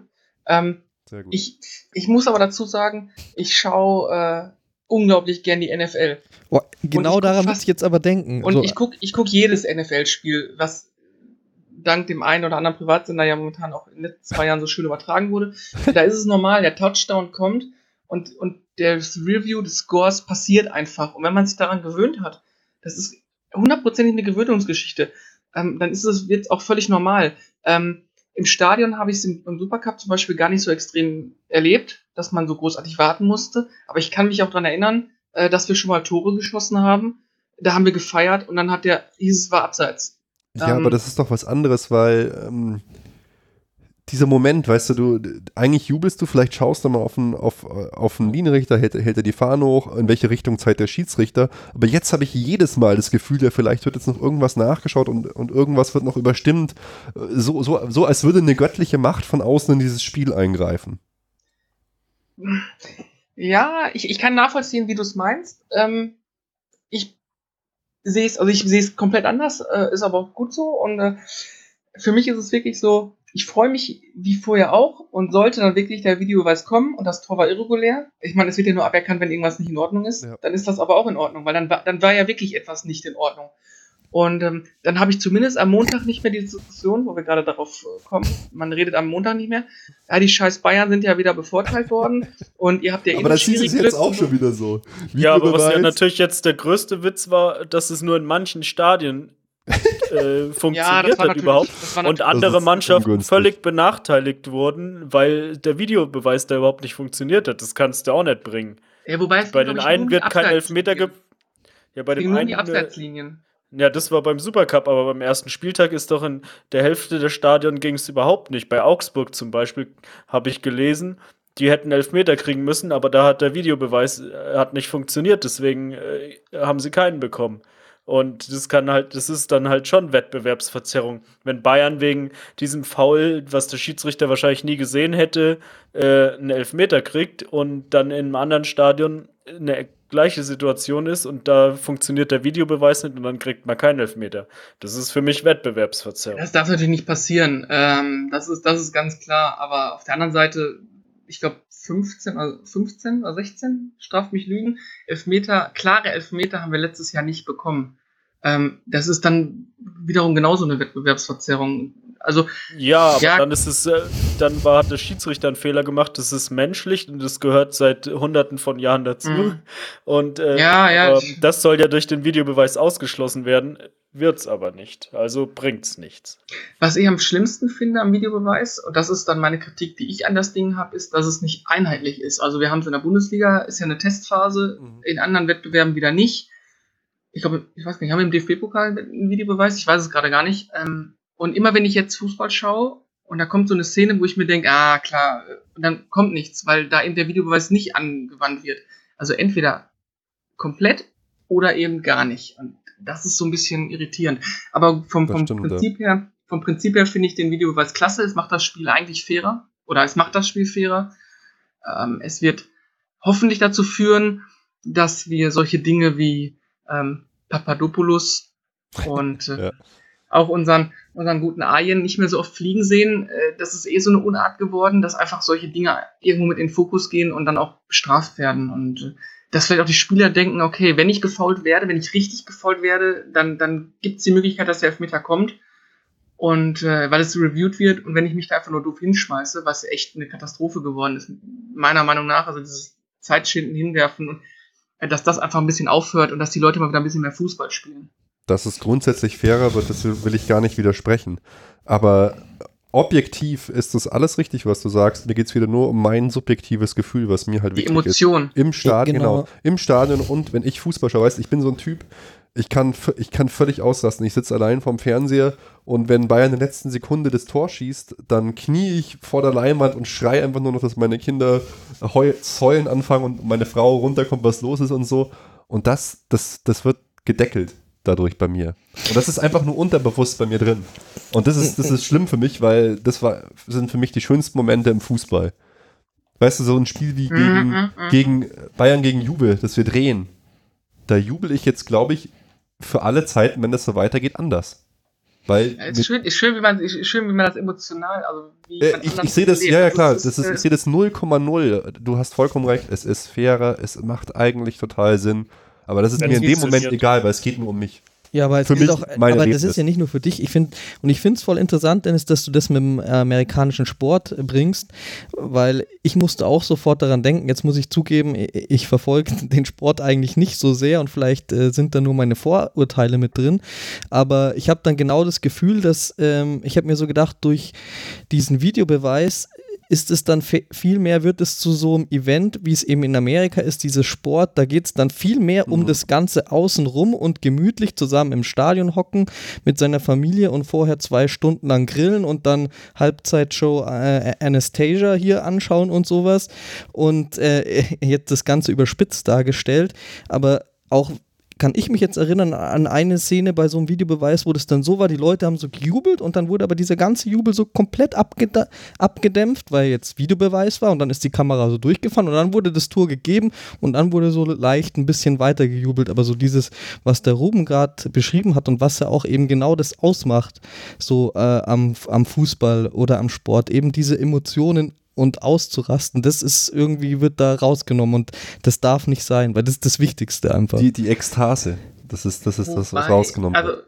ich, vielleicht habe ich den Videobeweis, da ich ihn ja ähm, im, im Supercup wurde er eingesetzt Mhm. und ähm, dann fiel er dieses 2-2 und direkt bei uns vor der Kurve unten Mhm. und relativ undurchsichtig. Also es war wirklich komisch. Die Dortmunder Pfiffen, ne, das war, der Schiri hatte die Hand am Ohr und man hat zwar gejubelt, aber man wusste so innerlich, ah, ob das Ding so, so sauber war oder nicht, ne? Das ist so.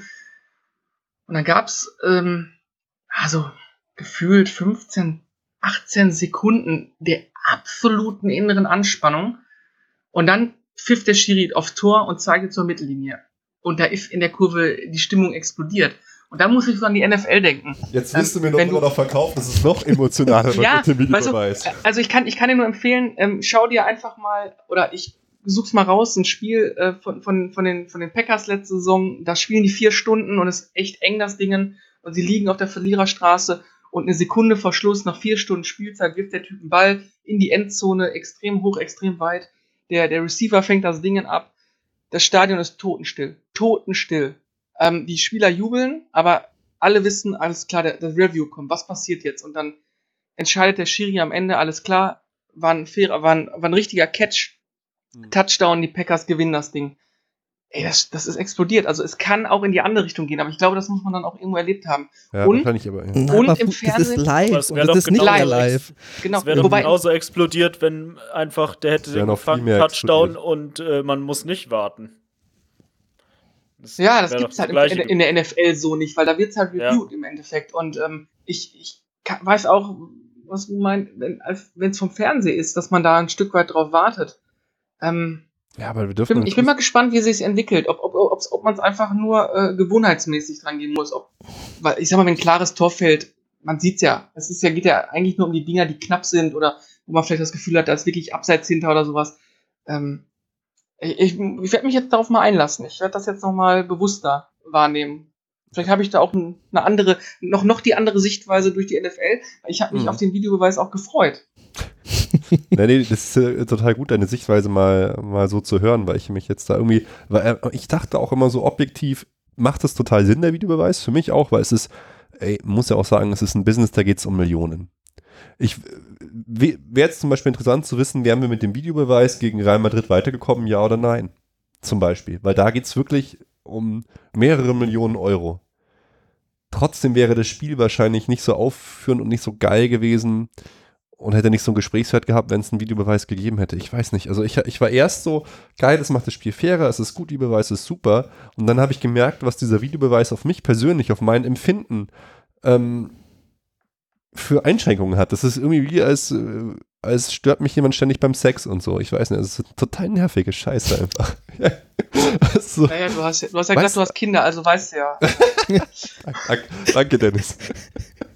Ich glaube, ich glaube, die, äh, die Anwendung des Videobeweises müsste man diskutieren. Ich habe es, glaube ich, irgendwie 100 Millionen Mal schon gehört, äh, auch bei Colinas Erben. Wann wird der eigentlich angewendet? Ich glaube, das In ist immer noch Deutschland ist nicht es bei ja, allen klar. Deutschland Genau, ist gibt ja es diese vier. Punkte, Ja, äh, die genau. vier Punkte. Ich hätte es anders gemacht. Also ich hätte gesagt, wir machen einen Videobeweis Mhm. ähm, und jeder Schiri hat pro Halbzeit meinetwegen zwei, zwei Reviews. Das heißt, wenn eine Szene kommt, wo er der Meinung ist, er wird benachteiligt, kann er seine Flagge schmeißen. Jeder Trainer meinst du, oder was? Der Trainer, genau, der Trainer kann die Flagge schmeißen, dann wird's reviewed, dauert 20, 30 Sekunden und wenn, und wenn er falsch liegt, also sagen wir mal Ellbogenschlag und, und es war keiner, dann ist ein zweiter Review in der Halbzeit weg. Fertig aus. Dann, Oh, Dennis, aber das dann- ist doch wieder jetzt dein NFL-Zeug. Das ist doch sicher eine NFL so, oder? ja, ist auch so. Weil dann, aber dann dadurch wird es, ist, ist es nur so wie, wie im scheiß Confed Cup, wo dann alle Spieler nur am, am Lamentieren waren, Videobeweis, Videobeweis. Das, genau, das muss man verhindern, aber es gibt Okay. Bei der NFL ja Spiele, wo, wo, wo kein Review angefordert wird. Also es ist ja nicht so, nur weil die Trainer ein Review haben, wird, wird auch äh, zweimal oder dreimal gemacht. Ähm, und, und das ist, da, das müsste man überlegen. Und, oder ob grundsätzlich diese, diese äh, vier Punkte diskutabel wären. Ich finde eine klare Schwalbe oder eine klare Unsportlichkeit hm, könnte der Videoschiedsrichter letztendlich auch äh, ihm aufs Ohr geben. Und da muss er ja nicht ein Review für machen. Da kann er einfach sitzen in Köln oder wo immer der sitzt und sagen, hör mal, pass auf, der Vidal hat gerade den, den, weiß ich nicht, äh, Amiri geboxt, ist rot. Ja, dann kann er hinlaufen, kann Vidal rot geben und dann muss er ja nicht noch irgendwo hingehen. Und Aber da finde ich eine nachträgliche Sperre eigentlich sogar besser. Weiß ich nicht, weil dann, dann weißt du, dann, dann läuft das Spiel schon wieder ganz anders weiter. Auf einmal äh, kriegt er irgendwas ins Ohr, pfeift das gesamte Spiel ab, Pause, Vidal kriegt Mhm. rot, fliegt raus. Nee, ist, es ist wirklich, weiß ich nicht. Ja, das ist dann wieder die, das ist dann wieder die Diskussion, ob Ja. man dann im eigentlichen Spiel einen Nachteil hat oder im, im, im, im na, das, Aber Dennis, wir sprechen über einen Sport, der hat sich seit 1900 und das sind seit über 100 Jahren nicht grundlegend geändert. Jetzt greifen wir da wieder ein. Ich weiß nicht. wer nicht, du weißt doch, wer nicht mit der Zeit geht, geht mit der Zeit. nein, alles gut. Alles nein, nein, gut. ich- äh, ich verstehe ich wollte jetzt auch keine Kritik üben. Also ich wollte nur einfach sagen, ich, Du, du bist genau dafür da, dass du Kritik hier übst. Okay, okay. Und du hast, hast eine total gute äh, weitere Sichtweise für mich reingebracht, die ich überhaupt nicht auf dem Schirm hatte. So. Ja, dann heute mal äh, Erfolgsfans-Bashing hier für den Immer netten Hörer, der gerade, der auch den Brief da geschrieben hat. So, ich, äh, nein. Ähm, ich glaube, man wird, man wird zur, zur Winterpause mal ein Fazit ziehen müssen und sagen müssen, war gut, war schlecht. Ich glaube, jetzt ist auch viel Emotion noch dabei. Total. Rudi Völler keift darum. Tante Kate ist dann wieder voll dabei. Weil die hat Ja. seinen Weizen dabei und so. Nein, es ist ja, man muss ja sowas auch mal ausprobieren. Ihr habt ja recht. Sollen wir mal. Äh, Jetzt zum- schaust du zum dir halt mal ein paar NFL-Spiele an, Ruben, und dann schauen wir weiter. Ah, okay. Am, am, äh, äh, dann als kleiner Hinweis, am äh, Sonntag äh, die Packers gegen die Seahawks ist sowas wie, wie Dortmund gegen, gegen Bayern. Und das ist äh, schon sehr, sehr ansehnlich. Das, das mal Der einfach American aufnehmen und Classico. Cooler Hinweis, aber ich schaue es mir eh nicht an. Viel zu langweilig. ähm, Ich werde berichten. Sehr gut, sehr gut. Passt auf, Jungs. Lasst uns zum Spiel äh, Bremen gegen Bayern gehen. Ich werde euch jetzt mal kurz die Aufstellung sagen, von der ich behaupten würde, dass das wahrscheinlich die Formation ist, mit der Carlo wahrscheinlich am allerliebsten immer spielen würde. Vielleicht bis auf einen Kandidaten in der Abwehr, aber ich glaube, das wäre so seine gewünschte A-Formation. Wir hatten nämlich Neuer am Tor, Innenverteidigung Hummels, dann Süle. Da denke ich, würde wahrscheinlich jemand anders spielen lassen wollen. Alaba und Kimmich außen.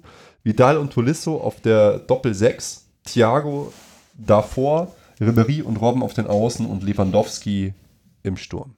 Ich glaube, das wäre die Formation, mit der äh, Carlo am liebsten jedes Spiel bestreiten würde. Seht ihr das auch so? Oder? Ich, ich würde sagen, äh, Thiago neben Tolisso und James auf die 10 wäre noch die offensivere Option. Ja, ich, aber ich sage ja, das, ist- das wäre, glaube ich, Carlos Lieblingsoption. Genau so spielen zu lassen.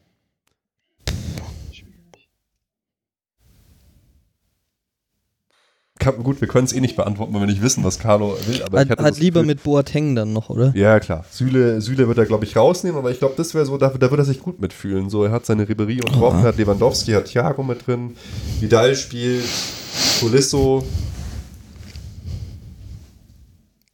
Ja, da so in, im zentralen Mittelfeld bin ich mir auch nicht so sicher. Ansonsten schon. Ansonsten, ja gut, das ist wahrscheinlich die Mannschaft, die jeder aufstellen würde. An, so von hinten und außen und Lewandowski. Zentrales Mittelfeld, da haben wir schon viele verschiedene Spielertypen, wo ja dann noch Rudi, Müller und James jetzt mal mindestens Ja. spielen könnten. Ja, ich denke auch, dass James, den er ja unbedingt haben wollte und auch bei Real Madrid schon äh, kennengelernt hat und mit dem gut umgehen konnte, dass er den noch gern drin haben würde. Dafür Thiago ein bisschen zurückgezogen. Wer dann neben Thiago spielt, keine Ahnung. Also glaubst du denn, dass er, oder glaubt ihr denn, dass er James dann auf die Thiago-Position setzen würde und zum Beispiel Tolisso rausnimmt und Thiago neben Vidal spielen lassen würde? Ich kann mir einfach gerade nicht so, ich mache mir, ah, ich weiß nicht, es fällt mir so schwer, mich in ihn reinzuversetzen. Den guten Ja, Carlo. also, ja ich würde ich würd sagen, dass ja, Thiago und äh, James mehr oder weniger gesetzt sind im zentralen Mittelfeld und dann dazu noch einer von den anderen, Vidal, Tolisso oder Rudi. Krass, okay. Und dass er äh, James auf die Außen setzt, glaubt ihr nicht? Ja, Ich glaube, er je wird nach- verschenkt. Je nach Verletzung, Verletzungs, äh, wenn alle fit sind, glaube ich nicht. Äh, wenn äh, es Verletzte gibt, dann ist es natürlich auch eine Option. Die Frage ist, ob man, ob man das, ob er dieses äh, 4-2-3-1 so beibehält oder ob er zwei Spitzen stellt, also oder, Mhm. oder, ein 4-1-4-1 spielen lassen würde, wo er ein bisschen breiter aufgestellt ist. Man hat ja gesehen, dass man sich gegen extrem defensive Bremer mehr als nur schwer getan hat. Ja. Ich habe es mir extra notiert, weil, weil, weil ich mir gedacht ich habe geschrieben von Yogi lernen, weil ich fand, ähm, Rudi und, und Özil haben so gut funktioniert äh, im Länderspiel jetzt gegen Norwegen. Gut, war auch ein mega schlechter Gegner. Aber wenn man zum Beispiel Thiago und Rudi auf die Doppel-6 stellen würde und James äh, statt Özil so ein bisschen davor, das würde mir saugut gefallen, glaube ich. Weil die Kombi hat mir super gefallen. Ja, man wird sehen. Ich habe irgendwie nur so wenig Hoffnung drauf, äh, dass er so solche Sachen wirklich ausprobiert. Aber gut. Die Stärken, die Thiago ja hat, gerade dieses Thema äh, Interception hinten und, und Mhm. das, das ist ja schon sein Ding. Ich verstehe gar nicht, oder ich will ihn sowieso eher hinten auf der 6 als auf der 10. Ja. Ähm, weil, weil er Ja, mir vorne auch. so ein bisschen die Torgefälligkeit abgeht. Ein bisschen. Jeder Schuss von dem, äh, keine Ahnung, ist wie eine, wie eine Flanke zum Torwart. Ja, ich hätte auch gedacht, dass man den dieses Jahr als äh, Alonso-Nachfolger hinten auf die 6 als Ballverteiler stellt. Das Ja, find weil er ich auch unglaublich- Die, die beste Position für ihn. Der Da ist ja sowas von Platz, dermaßen pressingresistent, das ist ja unglaublich. Ja, genau. Und nach vorne, wie du sagst, ist er viel zu torungefährlich. Und da kann man, das ja, sind ja Vidal, Tolisso Komm. schon torgefährlicher und dann Rames und Müller noch Hm. zehnmal torgefährlich. Aber Rudi und, und Thiago zusammen auf der Doppel-6, das wäre doch gottgleich. Das finde ich auch Bei eigentlich die Rudi- schönste Nee. Rudi ist auch so pressingresistent. Ja, aber da reicht ja einer. Einer ja, und dann aber, aber davor Carlo so spielt doch immer mit der Doppel. Ja, das, das fände ich auch besser, aber Thiago, äh, ähm, Carlo spielt immer mit der Doppel-6 eigentlich, oder? Durchaus, ja. Aber da wobei, wird- er, wo, Ja, wobei, geht wobei was, über. Aber da würde ich. sagen, äh, ja. er hat ja äh, teilweise auch Kimmich auf der, auf der Außenposition so weit vorgerückt, dass er die zweite Sechs, also Tolisso, ja hinten rechts abgekippt ist. Also Das war war ja- super. Mhm. das ist ein guter Kniff, aber unterm Strich, die Wege, die, die Kimmich dann in, in, der, in dem Spiel machen musste, die kann er auch nicht 50 Mal im Jahr gehen. Das ist auch brutal. Ähm, Ich glaube, ich glaube, dass äh, Tolisso und Thiago da auf der 6 auch ziemlich gut harmonieren und, und Rudi für mich irgendwo äh, die Option, vielleicht auch eine Wechseloption Nummer 1 wäre. Ich, ich sehe ihn nicht unbedingt momentan, wenn alle fit sind, als Starter, so leid es mir tut, obwohl ich ihn gut finde, aber Ja, weiß nicht. Also ich, ich finde Tolisso jetzt in keinem Fall stärker als Rudi. Und ich finde Vidal auch schwächer als Rudi. Aber ich glaube auch nicht, ich, ich bin ganz bei dir, es wird so nicht sein. Er wird einfach wenig spielen.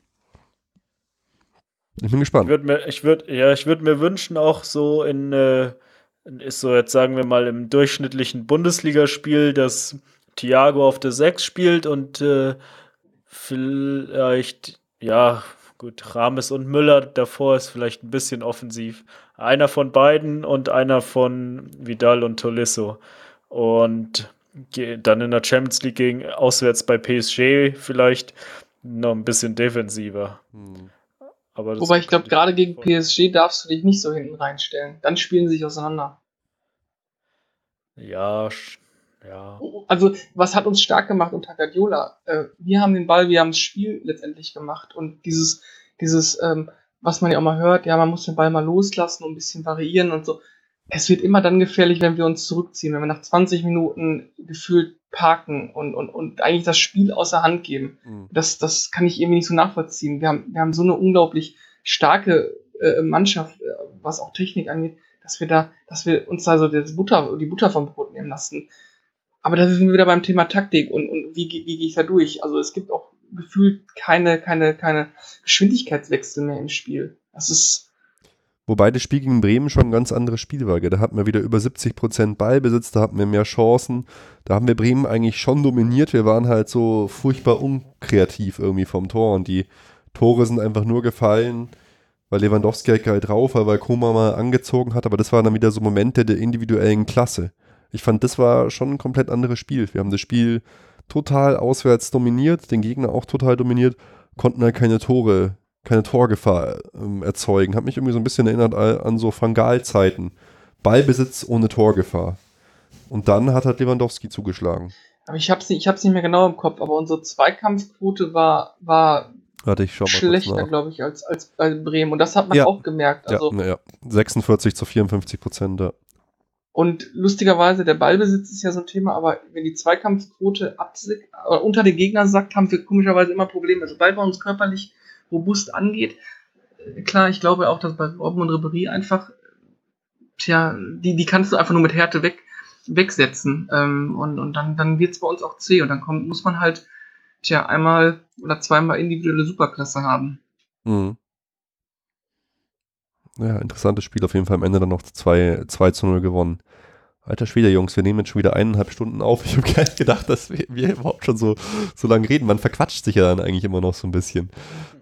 Ähm, habt ihr noch was zu sagen zum Spiel gegen Bremen? Ist euch noch irgendwas aufgefallen, was wir unbedingt ansprechen wollen? Sonst würde ich mal so langsam ein bisschen in die News überswitchen, dass wir die anderen Themen auch noch so angreifen können, weil sonst kriegt Dennis gleich geschimpft und die Frau holt ihn zurück ins Bett und. Nö, ach, alles gut. Ich wollte es auch nicht euer, wollte jetzt auch nicht das Zeitlimit komplett sprengen. Tut mir Überhaupt, leid, nö, überhaupt gar nicht. Im Prinzip sind wir nach, nach oben hin offen. Sei denn einer von den Jungs oder ich. Wir müssen aufs Klo oder ins Bett. Ich habe Urlaub, also von daher alles gut. Sehr gut. Okay, dann gehen wir mal so ein bisschen weiter in den News-Bereich, der diesmal relativ aus, ausführlich ist. Ähm, ich habe es ja ver- versucht, gerade vorhin schon mal so ein bisschen anzureißen und ja, Alaba ist verletzt. Glaubt ihr wirklich, dass wir da auch auf links dann Rafinha sehen? Weil Rafinha hatte, war eigentlich schon mal eher so Backup für, äh, für rechts lahm und Bernat, der natürlich jetzt auch verletzt ist, ähm, Backup für, äh, für Alaba. Für den tut es mir auch richtig leid, weil der hat eine super starke Vorbereitung gespielt, fand ich. Bernat. Also, was ist die ja, Lösung mit Alaba? aber, aber auch in der Vorbereitung hat Rafinha ja schon teilweise links gespielt und man hat keinen äh, Ersatz geholt, weil es eben noch Friedel gibt und der ja auch in der Vorbereitung gut gespielt hat. Aber ich denke trotzdem, dass jetzt am Samstag auf jeden Fall Rafinha links spielen wird und dann müssen wir mal schauen, wie lange Alaba tatsächlich ausfällt. Aber ich denke, dass Rafinha da jetzt erstmal spielen wird. Aufgrund seiner Erfahrung Hm. und dann kommt, fängt ja auch nächste Woche die Champions League an. Denke ich auf jeden Fall, dass Rafinha aufgestellt wird. Okay. Ich gehe auch davon aus. Hoffe aber auf Friedel. Also, wenn, wenn ich was zu sagen hätte, würde ich Friedel auf links stellen. Ich würde die Dreierkette spielen. Habe ich ja schon gesagt. okay, nächste News. Das haben wir ja schon fast äh, behandelt. Renato Sanchez wird nach Swansea ausgeliehen. Ja, ist gut, oder? Also, ich meine, er hat bei uns einfach keinen Fuß gefasst und bevor er irgendwie versauert. Ähm, Naja, das, ich, was ich mir so ein bisschen gedacht habe, ist so, hm, England, boah, ob er sich da dann durchbeißt. Mal schauen. Wobei er ja schon auch sehr über die Körperlichkeit kommt und sein Trainer ist jetzt unser Co-Trainer, unser ehemaliger, was vielleicht auch ganz gut ist, wenn er den schon kennt. ja, das sind wahrscheinlich so ungefähr die einzigen guten Sachen. Also Echt, wieso bist du so zwischendrin, zwischendrin war ja, äh, war ja noch im Gespräch, dass er vielleicht verkauft wird oder mit Kaufoptionen Mhm. ausgeliehen wird. Das ist ja jetzt wohl nicht der Fall, sondern Ausleihe ohne Kaufoption. Das finde ich grundsätzlich schon mal gut. Ich auch. dass man ihm jetzt einfach die Chance gibt zu spielen, hoffentlich, und ähm, dann aber auch, dass wir die Chance haben, ihn zurückzuholen oder dass er jetzt automatisch zurückkommt.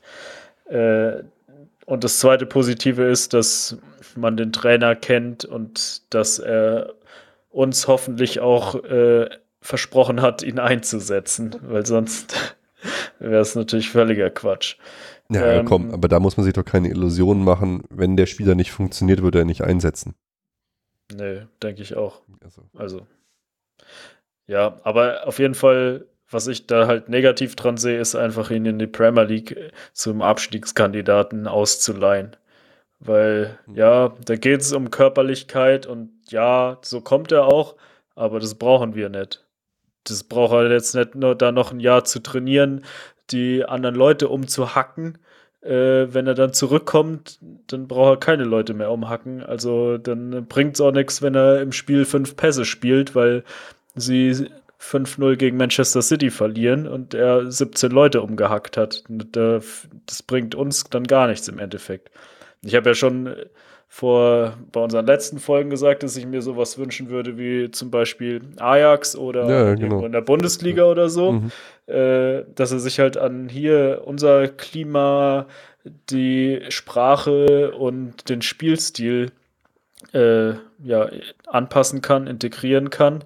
Und das ist ja Zu- in England ist er auch noch mal im neuen, ist er noch mal im neuen Land, ist besser als jetzt vielleicht, wenn er wieder nach Portugal gegangen wäre. Aber sonst kann ich das eigentlich nicht verstehen, dass man ihn dahin ausgeliehen hat. Jetzt zu Inter oder so, was ja auch noch, Ja, oder. AC Milan, was noch im Gespräch war, das wäre natürlich auch Quatsch gewesen, weil, ja gut, weiß ich nicht, äh, wie viel er da gespielt hätte, die, da wäre der Fußball schon noch mal ein bisschen taktischer und so, das hätte ihn vielleicht auch weitergebracht, aber England kann ich nicht verstehen. Ich hätte ja Leverkusen bevorzugt, nachdem Kampel äh, zu Raba gegangen ist. Ja, ja wäre auch eine gute Möglichkeit. Also ich kann ich ich kann es nicht verstehen, warum man Swansea genommen hat. Ähm, er fühlte sich in Deutschland schon nicht so wohl, ihm war es gefühlt zu kalt von der Mentalität und vom Wetter her. Ich weiß nicht, ob, ob England jetzt so viel besser ist als München. Ähm, ich glaube, dass man da im Nachhinein noch gar nicht die, die großen Angebote hatte, die, die so in der Medienwelt verbreitet wurden. Und vielleicht ist es wirklich ein Stück weit ein Missverständnis. Und ich, man kann nur hoffen, dass der Junge da jetzt Fuß fasst, wenn er da jetzt auch nur auf der Bank sitzt und man weiß ja auch nicht, ähm, wie, wie fest jetzt auch, gerade wurde ja gesagt, ist ein Abstiegskandidat, wie fest äh, Clemente da im, im Sattel sitzt. Wenn da nochmal der Trainer wechselt, dann wird es sowieso nochmal ganz schwer. Ich, ich, könnte mir noch vorstellen, dass man im, als Hintergedanken hat, ihn in der Premier League ins Schaufenster zu stellen, damit man ihn nächstes Jahr für richtig viel Geld verkaufen kann. Nee, das ist doch ein Quatsch, oder? Weil äh, ich glaube, der sein Wert wird doch eher abnehmen. Ja, ich glaube auch. Also richtig viel Geld ist, glaube ich, erledigt. Eher gedacht, da dass man jetzt verkaufen muss, um überhaupt noch was zu kriegen, erstmal. Also übertrie übertrieben jetzt gesagt, aber um die gro richtig großen Summen zu erzielen. Ja, aber ich meine, in England da kann auch der Zweitligist 35 Millionen bezahlen. Na gut, das ist ja nicht das Problem. Wenn ja, der da jetzt drei gute Spiele macht, dann äh, kauft ihn Swansea vielleicht für 50 Millionen nächstes Jahr. Ich finde auch die Ausleihgebühr von 8,5 Millionen extrem. Das fand ich auch ultra Ja, mega. Krass. Höher, höher wir als für wir Rames. Wir haben 6,5 für Rames bezahlt, oder? Also das fand ich äh, beeindruckend, was sie da rausgeholt haben. Und, ja, deswegen, Geld äh, ist denen da wurscht. Wenn der dreimal gut spielte, kaufen die den für 50.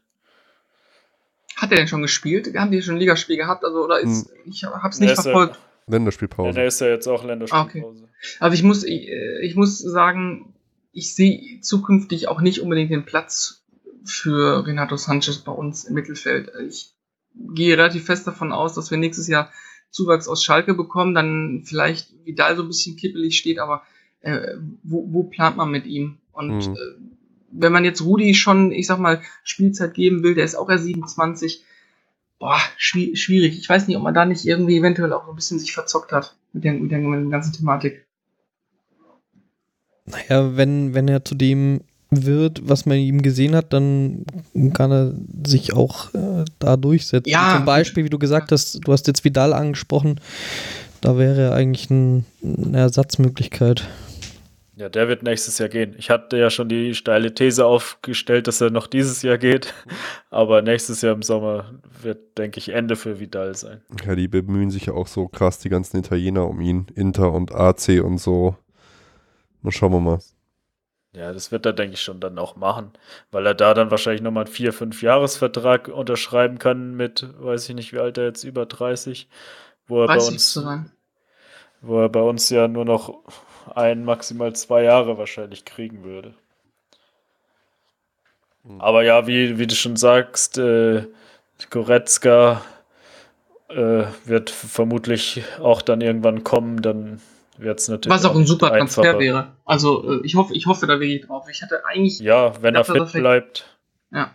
Ja gut, das ist immer die, immer die Gefahr, aber in Zeiten, wo man Navigator verpflichtet, ein Jahr vorher für, ich weiß nicht, absurde Millionen, dann das ist äh, eh außer Rand und Band davon abgesehen. Das stimmt, ja. Aber ich glaube, da kommen wir wahrscheinlich eh noch, auch noch einmal thematisch kurz drauf, oder? Transfermarkt, oder? Auf jeden Fall. Ähm, nächstes Thema, äh, Brazzo ist jetzt auch die ersten, äh, nachdem wir ihn ja so ein bisschen, naja, kritisiert haben, ist er jetzt die ersten zwei Wochen da. Laut Uli Hoeneß, ich zitiere, hat er schon mehr dazwischen gehaut als Sammer in der ganzen Zeit. Er hat das Rauchen abgeschafft, hat den äh, Top-Physio rasiert. Wie habt ihr ihn so erlebt, den guten Brazzo? Ich lasse euch mal kurz reden, weil ich muss kurz auf Toilette. Also an mir ist das alles wieder mal ein bisschen vorbeigegangen, weil ich die, die, die Presse da nicht so stark verfolge. Habe jetzt nur vorhin diesen Artikel gelesen mit dem Physio. Hieß es ja dann auch wieder, äh, äh dass der, der, der neue Chefphysio, der dem Uli und dem Kalle näher stand. Das würde dann wieder in die Theorie reinpassen, die wir das letzte Mal da vertreten haben, dass der Bratzo halt so ein bisschen auch äh, eingesetzt wurde, weil man da auch seine eigenen Interessen gut äh, durchsetzen kann. Ja, Mai, irgendwie sind es doch äh, so ein bisschen so äh, Nebengefechte oder so. Was soll das? Weiß nicht. Ja, aber ich habe jetzt bewusst darauf geachtet, weil ihr es ja letztes Mal als Thema hattet und äh, so habe ich auch Ruben gemailt und, und das war so ein Thema und ähm, ich auch der Meinung bin, ihr habt es echt gut erfasst. Das ist so ein bisschen der, der, der, das Hündchen, ja, Hündchen ist vielleicht zu abwertend, aber der richtige Mann dafür, Stimmung aus der Mannschaft zu ziehen, Infos aus der Mannschaft zu holen und das halt an die, an, an Kalle und an Uli weiterzuleiten. Ähm, für mich ist er kein Ersatz für, für, für Sommer. Aber ich glaube, das haben wir gar nicht, oder das haben zumindest die, die beiden Grazien nicht gesucht. Man hat ihn aber eigentlich so richtig wahrgenommen in den letzten zwei Wochen überhaupt nicht. Also er hat, glaube ich, jetzt ein Müller-Statement gegeben. Ähm, auch so eher so ein bisschen wischiwaschi, aber dann war es das auch. Also so richtig Ja, ja diese präsentiert hat populären, ich jetzt nicht, ne? ja, diese, diese Maßnahmen da, populäre, also das mit dem Rauchen habe ich mich sowieso gefragt, wie das überhaupt sein kann, dass die da im Kabinentrakt rauchen dürfen vorher. Ja. Also da hätte ich mir schon gedacht, dass die so vernünftig sind und das einfach nicht machen. Das fand ich ja schon sehr äh, dubios. Und ja, Mai, das mit den Physios, dass er den, äh, den Chef-Physio da ausgetauscht hat, weiß ich nicht, ob er sich das selbst ausgedacht hat oder äh, das ist, wird ja wahrscheinlich auch nicht seit gestern erst so sein, dass sie den anderen äh, mehr mögen.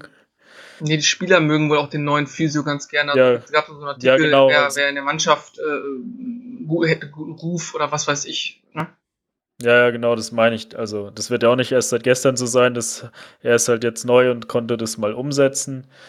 Äh, ja, gut, in den Interviews und so am Spielfeldrand, da, sofern ich da was gesehen habe, passt schon. Ich meine, dafür muss man jetzt auch, da lässt man eh keine Infos raus und sagt eigentlich nichts. Das kann er schon ganz gut. Mei. Ja, das ist halt so der Kumpeltyp, ne? Ich glaube, ist mal was anderes. Also ist, wie ich ja, ich glaube, er ist genau der Richtige für das, was, was, was Uli und Kalle da haben wollen. Der Kumpeltyp, der einfach mal in der Kabine steht, auch mit allen sprechen kann und dann, wenn er irgendwelche Strömungen hat, äh, hochgeht, äh, die Infos weitergibt und äh, auch dieser Spruch bei der Vorstellung hattet ihr auch so schön thematisiert, äh, von wegen, er sitzt bei jeder Verpflichtung mit am Tisch. Ja, äh, ich sitze bei meinem Chef auch mit am Tisch und habe nichts zu sagen dann. Also von, von daher, äh, ich glaube da wohl nicht, dass, äh, äh, dass wenn, wenn, wenn Kalle Uli und was weiß ich, der Berater von Goretzka am Tisch ist, dass dann, dass dann Bratzo das Gespräch führt. Also ich glaube, davon kann man sich frei machen. Ne? Klar wird er dabei sein, aber die Entscheidung treffen eh die anderen und die werden dann auch dementsprechend reden. Hm, naja, weiß ich nicht. Ich meine, ähm, Uli, der, es ist auch noch ein Punkt bei uns, der gibt dir momentan Interviews, da brauchst du einfach nur immer ein Mikrofon hinhalten, da rennt der Uli hin und redet rein. Und da hat er auch gesagt, äh, zu Causa Reschke und Brazzo, es wäre nicht gut gewesen, Zitat, wenn ein 40-jähriger Chef eines 59-Jährigen wird. Das hat er den, das, Ja, hat, das das hat er bei, äh, bei Fontora gesagt, ne? Wenn Genau. ich das richtig im Kopf habe. Genau. Ähm, das Einzige, was ich mir in dem Augenblick gedacht habe, war, ähm, wir leben in Zeiten von Zuckerberg und Co. Mhm. Und ich glaube, Du, das ist. Das, das erste, wie alt war Uli, als der Manager geworden ist? 27. Mhm. Da war er Chef von vielen Leuten. Das ist, das ist so ein Null-Argument für mich. Ja, und das hätte man sich ja auch vorher überlegen können, Ja, das ist auch bevor kein. man da den, den Chef-Scout gehen lässt. Also ich habe ja heute, ich habe ja heute nochmal euren Podcast, oder den letzten Podcast nochmal gehört auf dem Weg heim und ähm, äh, weil, weil das auch Thema war und interessanterweise hat sich eigentlich nichts geändert äh, vor, von vor drei oder vier Wochen. Ähm, die, die, die, das, was nach mit Hönes jetzt wieder reinkam, wirkt irgendwie ein Stück weit unprofessionell. Also die Zeit unter Hopfen hat Riesen, äh, Rummenigge Hm. war irgendwie international äh, straight, man hat nichts gehört und, und plötzlich ist diese Unruhe da und auch mit Reschke, dass er uns verlassen hat. Das war ja, das war ja gerade ein Tag, glaube ich, davor oder äh, nachdem ihr aufgezeichnet habt, äh, da war man ja so ein bisschen geschockt im Nachhinein. Äh, boah, ja, ist es fast egal gewesen, er gegangen ist. Beide treten so ein bisschen jetzt nach und äh, streiten sich noch über das Thema Dembele. Es ist, macht einen ganz komischen Eindruck momentan. Also Ja, weg geben- von dieser wir geben halt wieder, ein, wieder mal ein sauschlechtes Bild nach außen hin ab. Es ist ja wieder FC Hollywood wie früher. Also ich bin wirklich überrascht. Ich frage mich, woher das kommt, ob er das so nötig hat, aber ich bin da auch schon wieder so enttäuscht von Uli. Ich habe es mal aufgeschrieben, Exklusivinterviews mit, mit hier Sky, Von Torra, die neue Show, mit der Frankenpost, mit Sportbild, bei Eurosport. Überall geht er hin und gibt ausführlich äh, Interviews, als hätte er es irgendwie wieder so nötig, im Rampenlicht zu stehen und sagt dann halt auch so viele Sachen, die ich einfach unprofessionell und, und schlimm finde, dass man sowas überhaupt nach außen tritt. Ich habe mir mal so beispielhaft zum Beispiel notiert, Costa hat nicht funktioniert, weil er ein ziemlicher Söldner war, der uns charakterlich nicht gefallen hat. Kann man intern alles denken, finde ich. Kann man als Fan äußern. Finde ich aber übel, wenn dein, äh, dein Präsident, dein, ja, dein, dein alter Chef quasi sowas über dich über, im Nachhinein sagt. Ist für mich einfach unprofessionell. Wäre wie so ein Lehrer einfach zu dir sagt, naja, brr, war nicht so gut, war charakterlich, war ein ziemlicher Söldner, hat nicht so gut gepasst. Ich, ich finde Schlechter der, Stil. Es ist ganz klar schlechter Stil. Geht alles gar nicht. Warum? Warum tut er das? Ich verstehe das wirklich nicht. Hat er das so nötig? Ist er so geil drauf, im Rampenlicht zu stehen? Das finde ich unfassbar, was der alles abgelassen hat. Also ich fand ihn früher bis zu seinem äh, äh, langen, langen Urlaub, den er da hatte, muss ich sagen, war ich auch großer Hönes-Fan. Ähm, ich hätte ihn nicht nochmal wieder in die Position so gesetzt, wie, wie es jetzt passiert ist. Also ähm, ich glaube, das Schlimmste, was jetzt noch passieren kann, ist, wenn man beim Doppelpass auftritt. Dann ist komplett. das ist, das ist, wird, wird, auf, wird auf jeden Fall auch kommen ich meine, er erzählt ja auch wirklich zu jedem Scheiß irgendwas. Das ist, ist wirklich schlimm. Und lustigerweise hat er sogar unseren Trump-Vergleich aufgegriffen. Das, das habe ich jetzt auch gerade gelesen. Das ist ja richtig übel. Wie kann man eigentlich so, äh, sowas machen, vergleicht dass man sich mit selbst Trump. mit Trump vergleicht? Also ein großes Fettnäppchen kann man gar nicht drehen. Zitat, wenn Trump mit 70 Jahren noch das mächtigste Welt, äh, das mächtigste Amt der Welt antritt, kann ich das wohl mit 65 auch noch beim FC Bayern machen. Hammer. Das, das ist das, das zweitwichtigste Amt nach Trump. warum, warum erzählt er das denn überhaupt? Er erzählt sogar Julian Draxler, dass man Interesse daran hat. Durch solche Aktionen wird, wird jeder Spieler teurer. Es sorgt einfach nur für Unruhe überall. Auch, dass er nicht eingebremst wird. Der läuft da los und redet wirklich überall rein. Ja, soll ihn denn einbremsen? Ja, äh, Brazzo. Ach so. Nein, Kalle, Kalle Rummenigge, seine Kollegen im Vorstand, ähm, also die Vorsitzenden. Ich, ich, glaube, ich glaube, dass das Verhältnis Rummenigge-Hönes gar nicht so gut ist, wie es nach außen scheint. Ähm, das rumort gefühlt. Was heißt richtig, das nach außen scheint? Du hättest die Erfolgsfans seit Jahren hören müssen. Wir waren immer die, die haben als allererstes gesagt, äh, schon nach der Jahreshauptversammlung, dass das vollkommen gestört ist, das Verhältnis. Und das hat Uli jetzt sogar noch selber gesagt. Ja, der hat nämlich Zitat gesagt, ähm, es ist wie, wie, wie, wenn so eine Scheidung war. Da muss man wieder zusammenkommen. Ja, genau. Dieser Prozess findet gerade statt. Auch das ist so ultra krass, wenn du das nach draußen erzählst. Ich meine, nach draußen, man kennt es doch selber, das Positive überhöht man, hey, war der Geist, das Geisterwochenende aller Zeiten und das Negative fährst du ein bisschen runter. Aber wenn du schon dich zu so einer Aussage hinreißen lässt, lässt, der muss ja wirklich total übel gewesen sein zwischen Kalle und Uli. Und genau das haben wir, haben wir bei jeder Aktion das Gefühl gehabt. Kauser Sportdirektor, Ebal, äh, Philipp Lahm, alles waren so totale Grabenkämpfe, glaube ich. Aber was ich jetzt mal einwerfen muss, eigentlich ist es doch so, dass der Uli doch schon immer so war. Also, weiß nicht, ich glaube, die, die äh, hat sich das so, so verändert so früher äh, aus eurer Warte heraus? Man war es vielleicht die Wahrnehmung, so gewohnt, die Wahrnehmung oder? hat sich, nee, die Wahrnehmung hat sich, glaube ich, geändert. Man, man, man ist ja auch älter geworden und reflektiert vielleicht jetzt ganz anders das, was passiert und nimmt es auf eine ganz andere Art und Weise wahr. Keine Ahnung, was habe ich damals gejubelt, als der Spruch kam, ja, keine Ahnung, der Osterhase ist noch lange kein Weihnachtsmann oder andersrum. Äh, heutzutage würde ich sagen, was ein unprofessioneller Quatsch. Und äh, in den drei Jahren, wo er nicht da war, äh, war einfach ähm, extrem gut. Ich glaube, Ruben, du hast gesagt in, in der letzten Folge, die ganzen Transfers, die wir gemacht haben, die waren einfach da und die wurden nicht kommentiert. Und jetzt, weil du gerade Draxler ansprichst, er stellt sich hin und, und sagt, ja, Draxler hier, Draxler da. Und dann stellt er sich hin und sagt, ja, einen Draxler holen wir nicht, weil dann würden wir Thomas, dann würden wir noch mehr Diskussionen um Thomas Müller führen was ist denn das für eine Außenwirkung äh, zu allen anderen Spielern? Oder er stellt sich hin und sagt, Nein. ja, wenn der Frank mal äh, ausgewechselt wird, dann steht er am, am, am Sonntagmorgen bei mir am Tegernseer vor der Tür und, und, und jammert. Ja, sorry, wenn ich solche Aussagen mache und ich stehe, weiß ich nicht, bei Dembele in der Vertragsverhandlung, dann sagt er immer, was soll ich denn zu euch kommen? Ich spiele doch sowieso nicht. Also, Katastrophe. Richtig, ja, richtig schlecht es ist, es ist total übel und es, es schadet halt ihm, ihm, dem Verein und, und auch ja, uns in der Außendarstellung sowieso. Und ich habe, du, du das gerade gesagt hast, ich habe mir jetzt nochmal überlegt, in der Zeit, als Rummeniger allein die Geschäfte vom FC Bayern geführt hat, gut sportlicher Erfolg sowieso, hat krasse Verträge verlängert, Neuer, Müller, Boateng, Lewandowski, Ich habe nur einen Fall gemacht, was ich negativ fand, der hat mit Toni Kroos nicht verlängert. Damals ging es ja wohl, und wenn ich das höre, lache ich immer, mich immer noch kaputt um zwei Millionen, die Toni mehr wollte. Das, äh, gut, wisst man nicht, aber äh, wurde halt so gesagt. Ist ja auch so eine Personalie, die arg Genau. polarisiert, noch Jahre Total. danach. Aber auch zu Recht. Es ist Ich glaube, dass ich glaube, dass Toni Kroos, ja, ich glaube aber, dass Toni Kroos auch gerne das Angebot von Madrid angenommen Ja, klar. hat. Abgesehen. Also, kann man ja auch verstehen. Wenn, wenn du, wenn, wenn du es jetzt objektiv betrachtest, muss man auch sagen, Toni hast alles richtig gemacht. Ja, ich weiß auch nicht, ob er diese Position, die er heute hätte, bei uns. Nee, Er hat noch, er hat noch mal einen Entwicklungsschritt gemacht. Also Ja, muss man ja auch Fall. konstatieren. Das ist, ähm, was er heute macht, super. sackstark, ist erfolgreicher, als er bei uns hätte werden können, glaube ich auch. Ja. Ja, alles richtig gemacht, Toni. Äh, Scheint auch ein super netter Typ zu sein, was ich gehört habe. Ähm, äh, gut, alles ist, ist aber an uns vorbeigegangen und äh, ja, ist halt so. Aber äh, wie gesagt, es gibt halt so, so Momente, die, die bei uns dann einfach auch mal in die andere Richtung laufen. Und nochmal noch mal zu Uli und diesem ga- ganzen Reschke-Thematik. Da wollte ich äh, noch was erzählen, was mir äh, zugetragen worden ist aus, aus dem FC Bayern-Umfeld.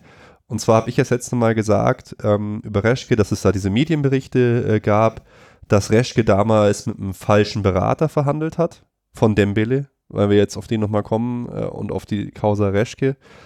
Und da wurde mir gesagt, dass das überhaupt nicht gestimmt hat, dass der damals wirklich zwei Berater hatte, die auch beide gleichzeitig für ihn zuständig waren und dass das diese Geschichte wohl auch vom Hönes Umfeld gestreut worden ist. Und Reschke selber hat sich jetzt auch irgendwie genötigt äh, gefühlt, dazu eine Aussage zu machen. Die fand ich auch ziemlich krass. Hier, hier Uli Hoeneß war bei der Causa Dembele gar nicht mit dabei.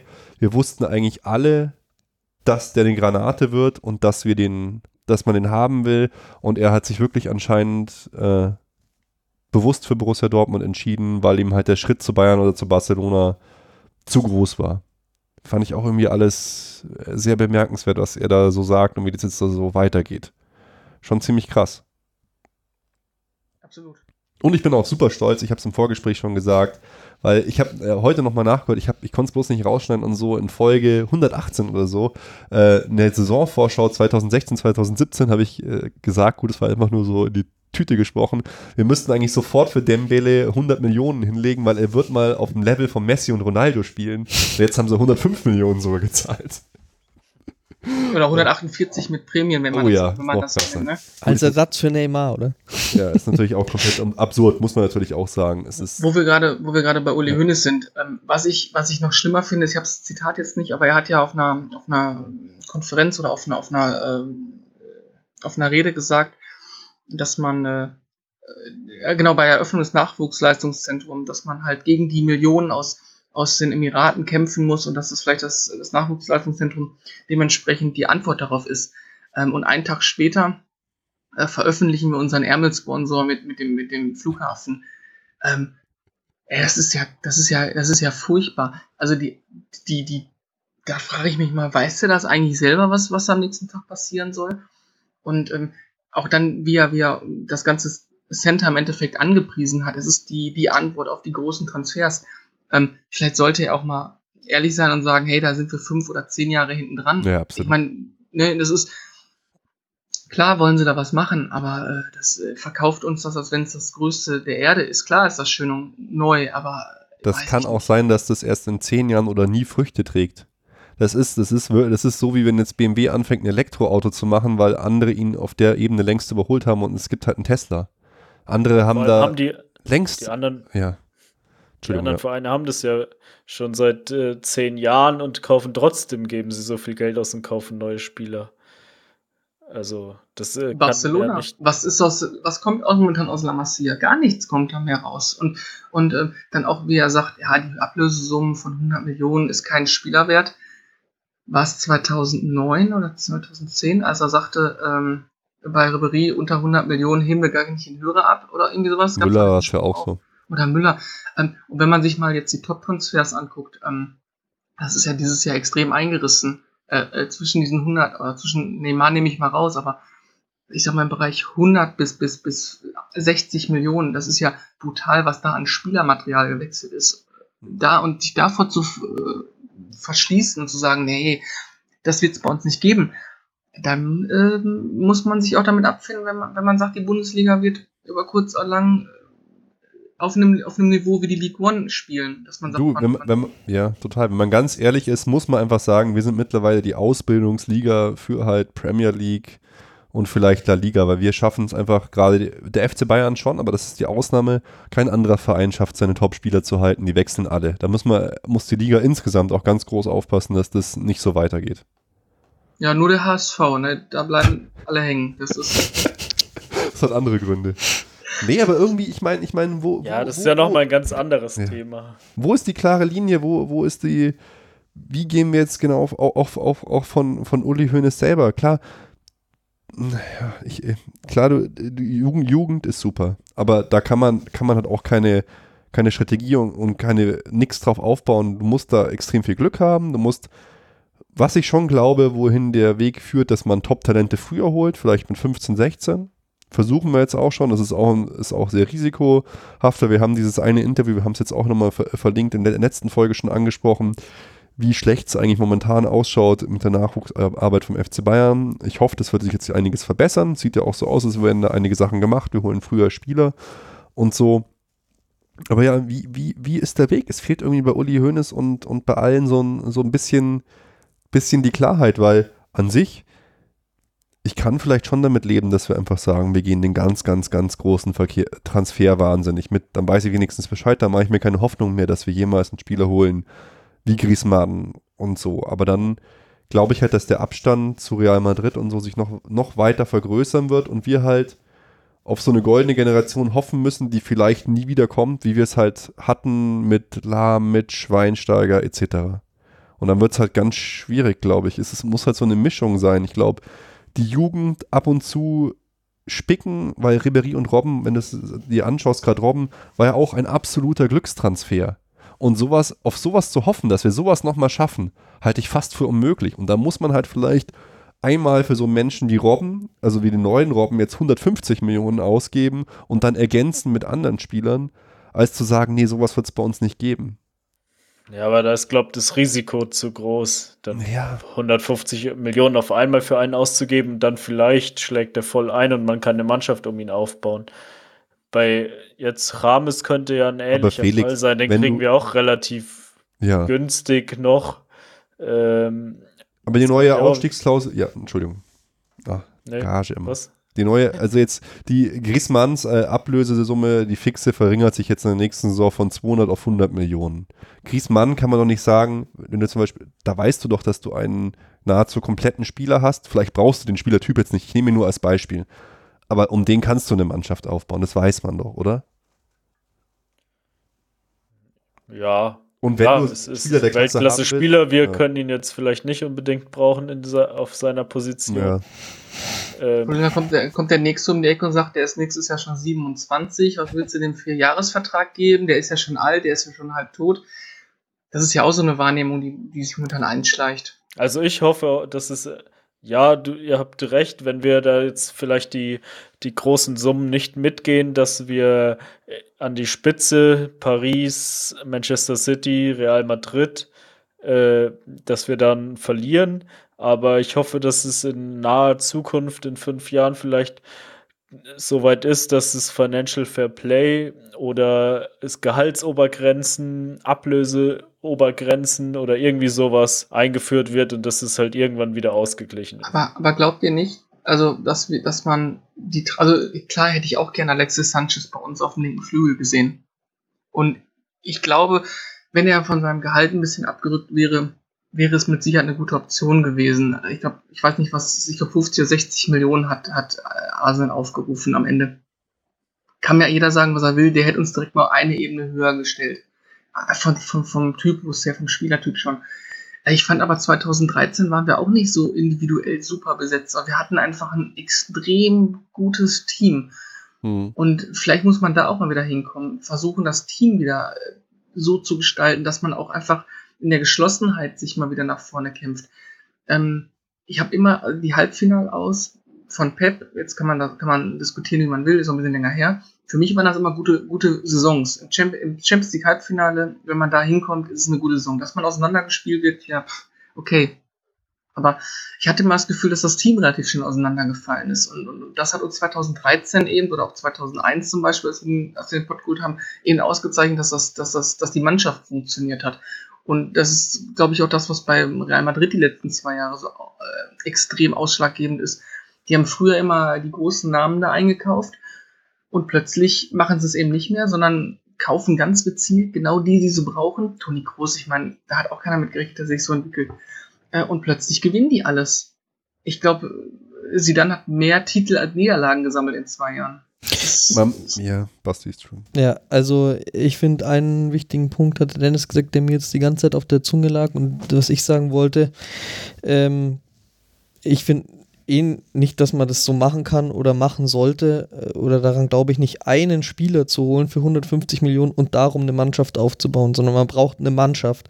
Also es sieht man immer wieder im Fußball, äh, dass äh, das aufs Team ankommt und da es ist zwar schwierig, aber muss man, wäre ich schon irgendwie dafür, wie du es im Prinzip geschildert hast, Ruben, mit jungen Spielern und die verstärken durch erfahrene Top-Leute, aber Top-Leute durch schlaue Transfers, so wie wir es auch schon hatten. Ich meine, es ist wahnsinnig schwer und schwerer wahrscheinlich, als wenn man sagt, man ist bereit, die 150 Millionen zu zahlen, aber wir haben es ja auch äh, eben, äh, der letzte Fall ist so ein Lewandowski zum Beispiel, dass man so einen Spieler holt, der auf so einem Niveau ist, für keine äh, 100 mhm. Millionen zum Beispiel. So muss man es schaffen. Oder damals äh, Robben und Ribéry, wobei die zu der Zeit ja auch im Verhältnismäßig eigentlich Ribéry schon, würde heute 150 genau eine kosten. hohe Ablösesumme bedeutet haben. Aber irgendwie bin ich da immer noch äh, auch so, dass ich sage, nee, also mir wäre es auch recht, man, man muss schon gute Leute holen, aber da muss man halt eben ja ein, ein gutes Händchen haben und da äh, da muss man auch sagen, wie schafft es Dortmund eigentlich in den letzten Jahren einfach jede Saison solche Spieler zu holen, die, die am Ende so gut sind. Da müssen wir auch besser werden. Und ähm, weil jetzt hier äh, das angesprochen wurde, Real Madrid gewinnt alles, man muss ja auch ganz ehrlich sagen, das ist mir heute auch unabhängig vom Podcast wieder in den Kopf gekommen, als ich mit einem Arbeitskollegen gesprochen habe.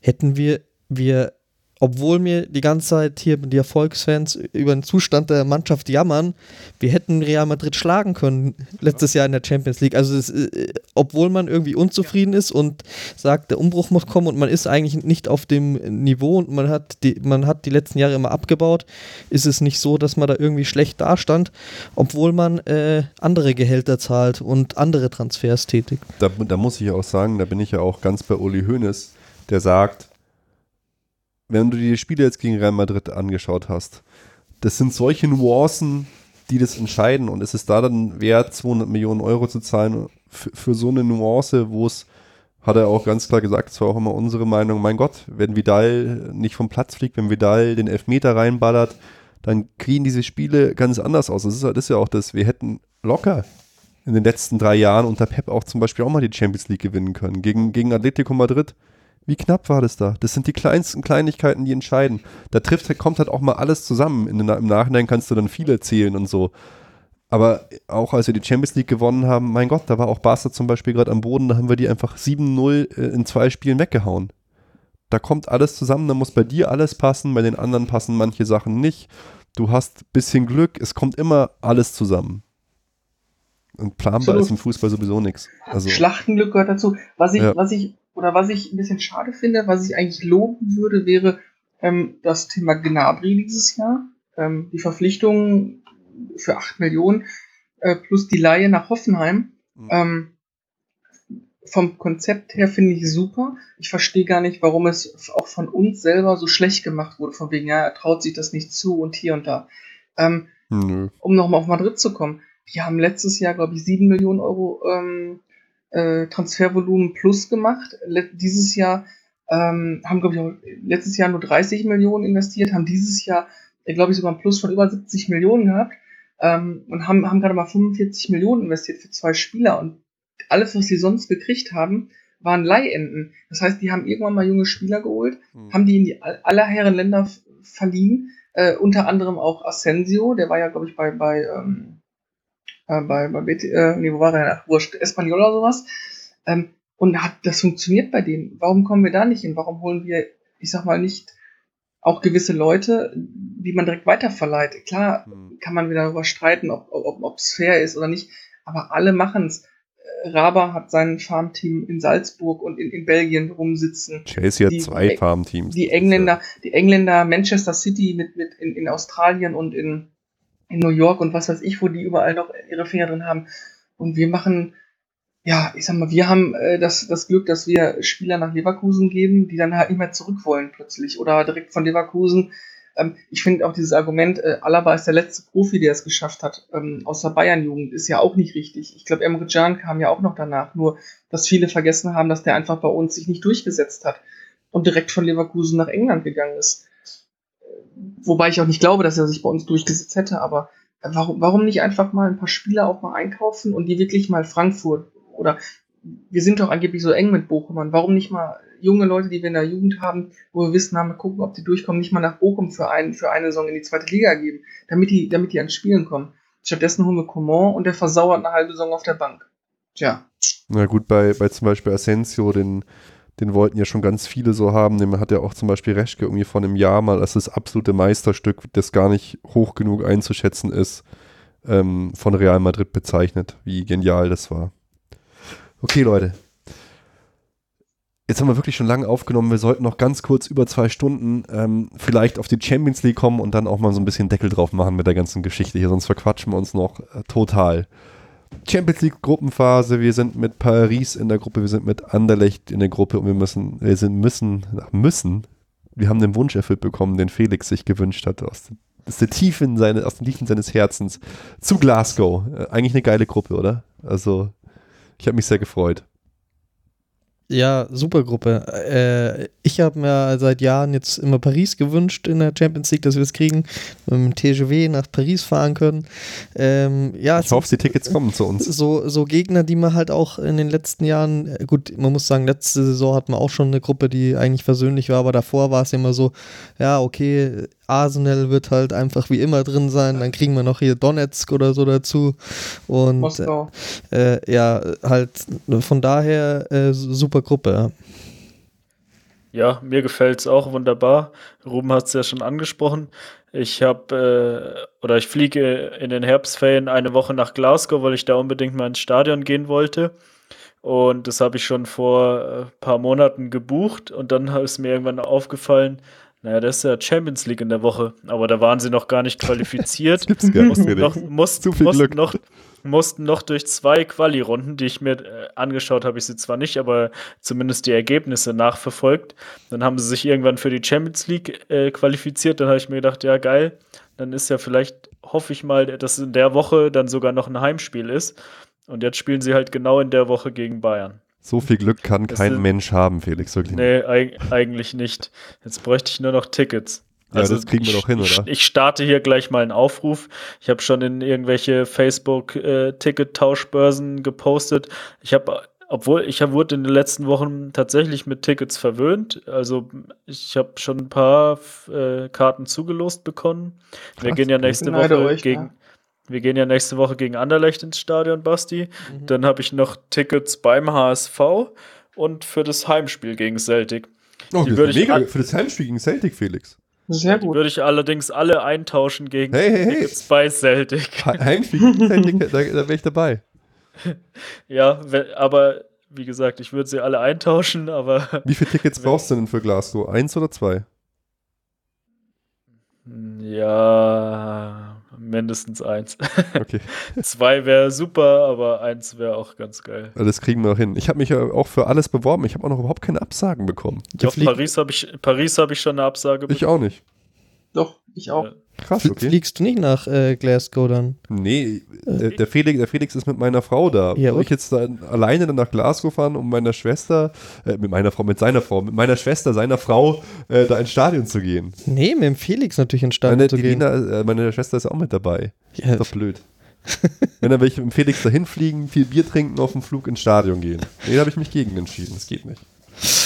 Ja, Nee. das ist schade Oder? für dich. Nee, aber wisst doch, ja, also ich habe mich auf jeden Fall überall beworben. Ich habe noch keine einzige Absage bekommen, Felix.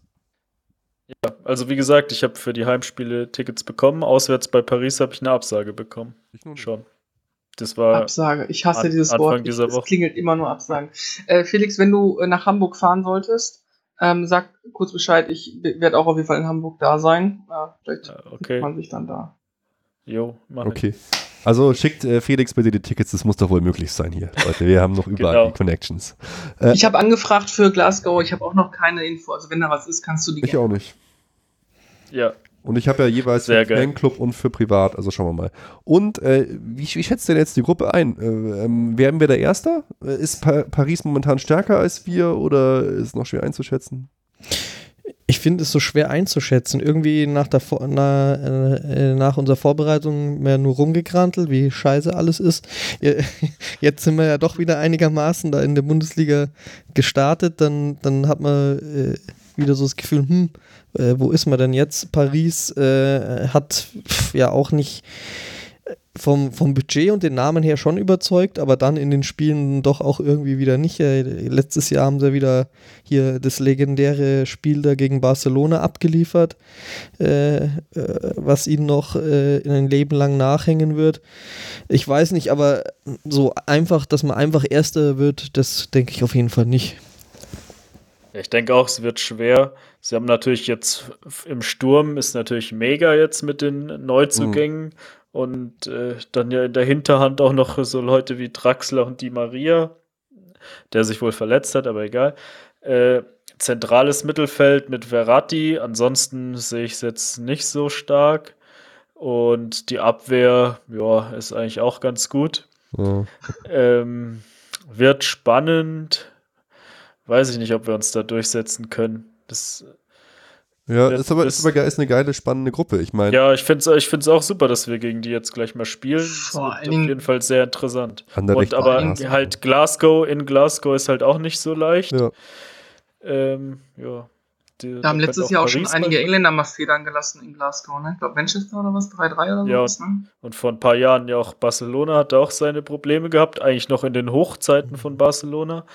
Äh, also das wird auch nicht ganz leicht.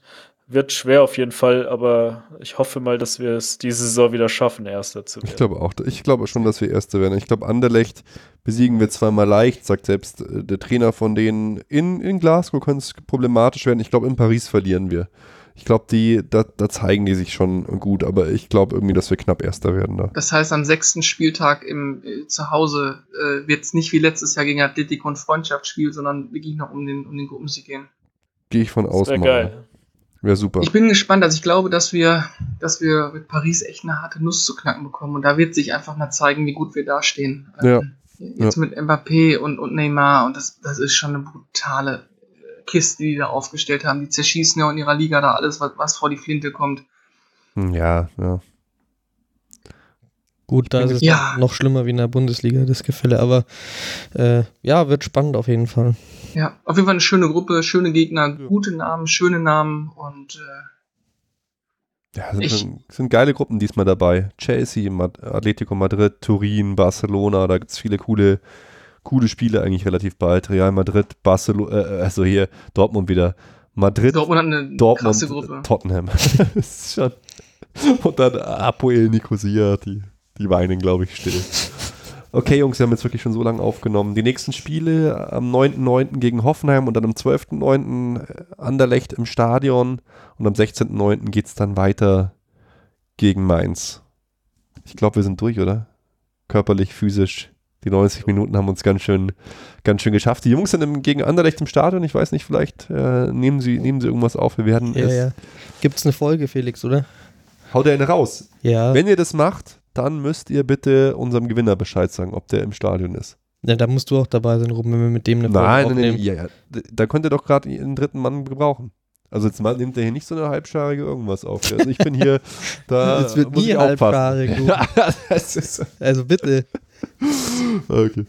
Hey, ähm, Dennis, vielen, vielen Dank für deine Zeit. Cool, dass du mit dabei warst. Das hatte wirklich Gerne, Spaß gemacht. gerne.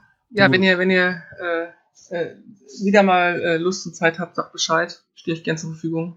Das ist, das ist sehr cool. Du, du hast hier so, als des Teufels Advokat hast du, hast du ganz gut mal ein bisschen Brisanz reingebracht. Das ist, gefällt mir sehr gut. Ja, man wird sehen, ne? wie die Feedbacks sind, äh, wenn ich mich nicht komplett daneben benommen habe. Ach. Dann Und, und gerne eins muss, Bescheid sagen. muss man sagen, wir sind wie Uli Hoeneß, die Erfolgsfans haben noch nie viel auf die Meinung der anderen gegeben. Oh.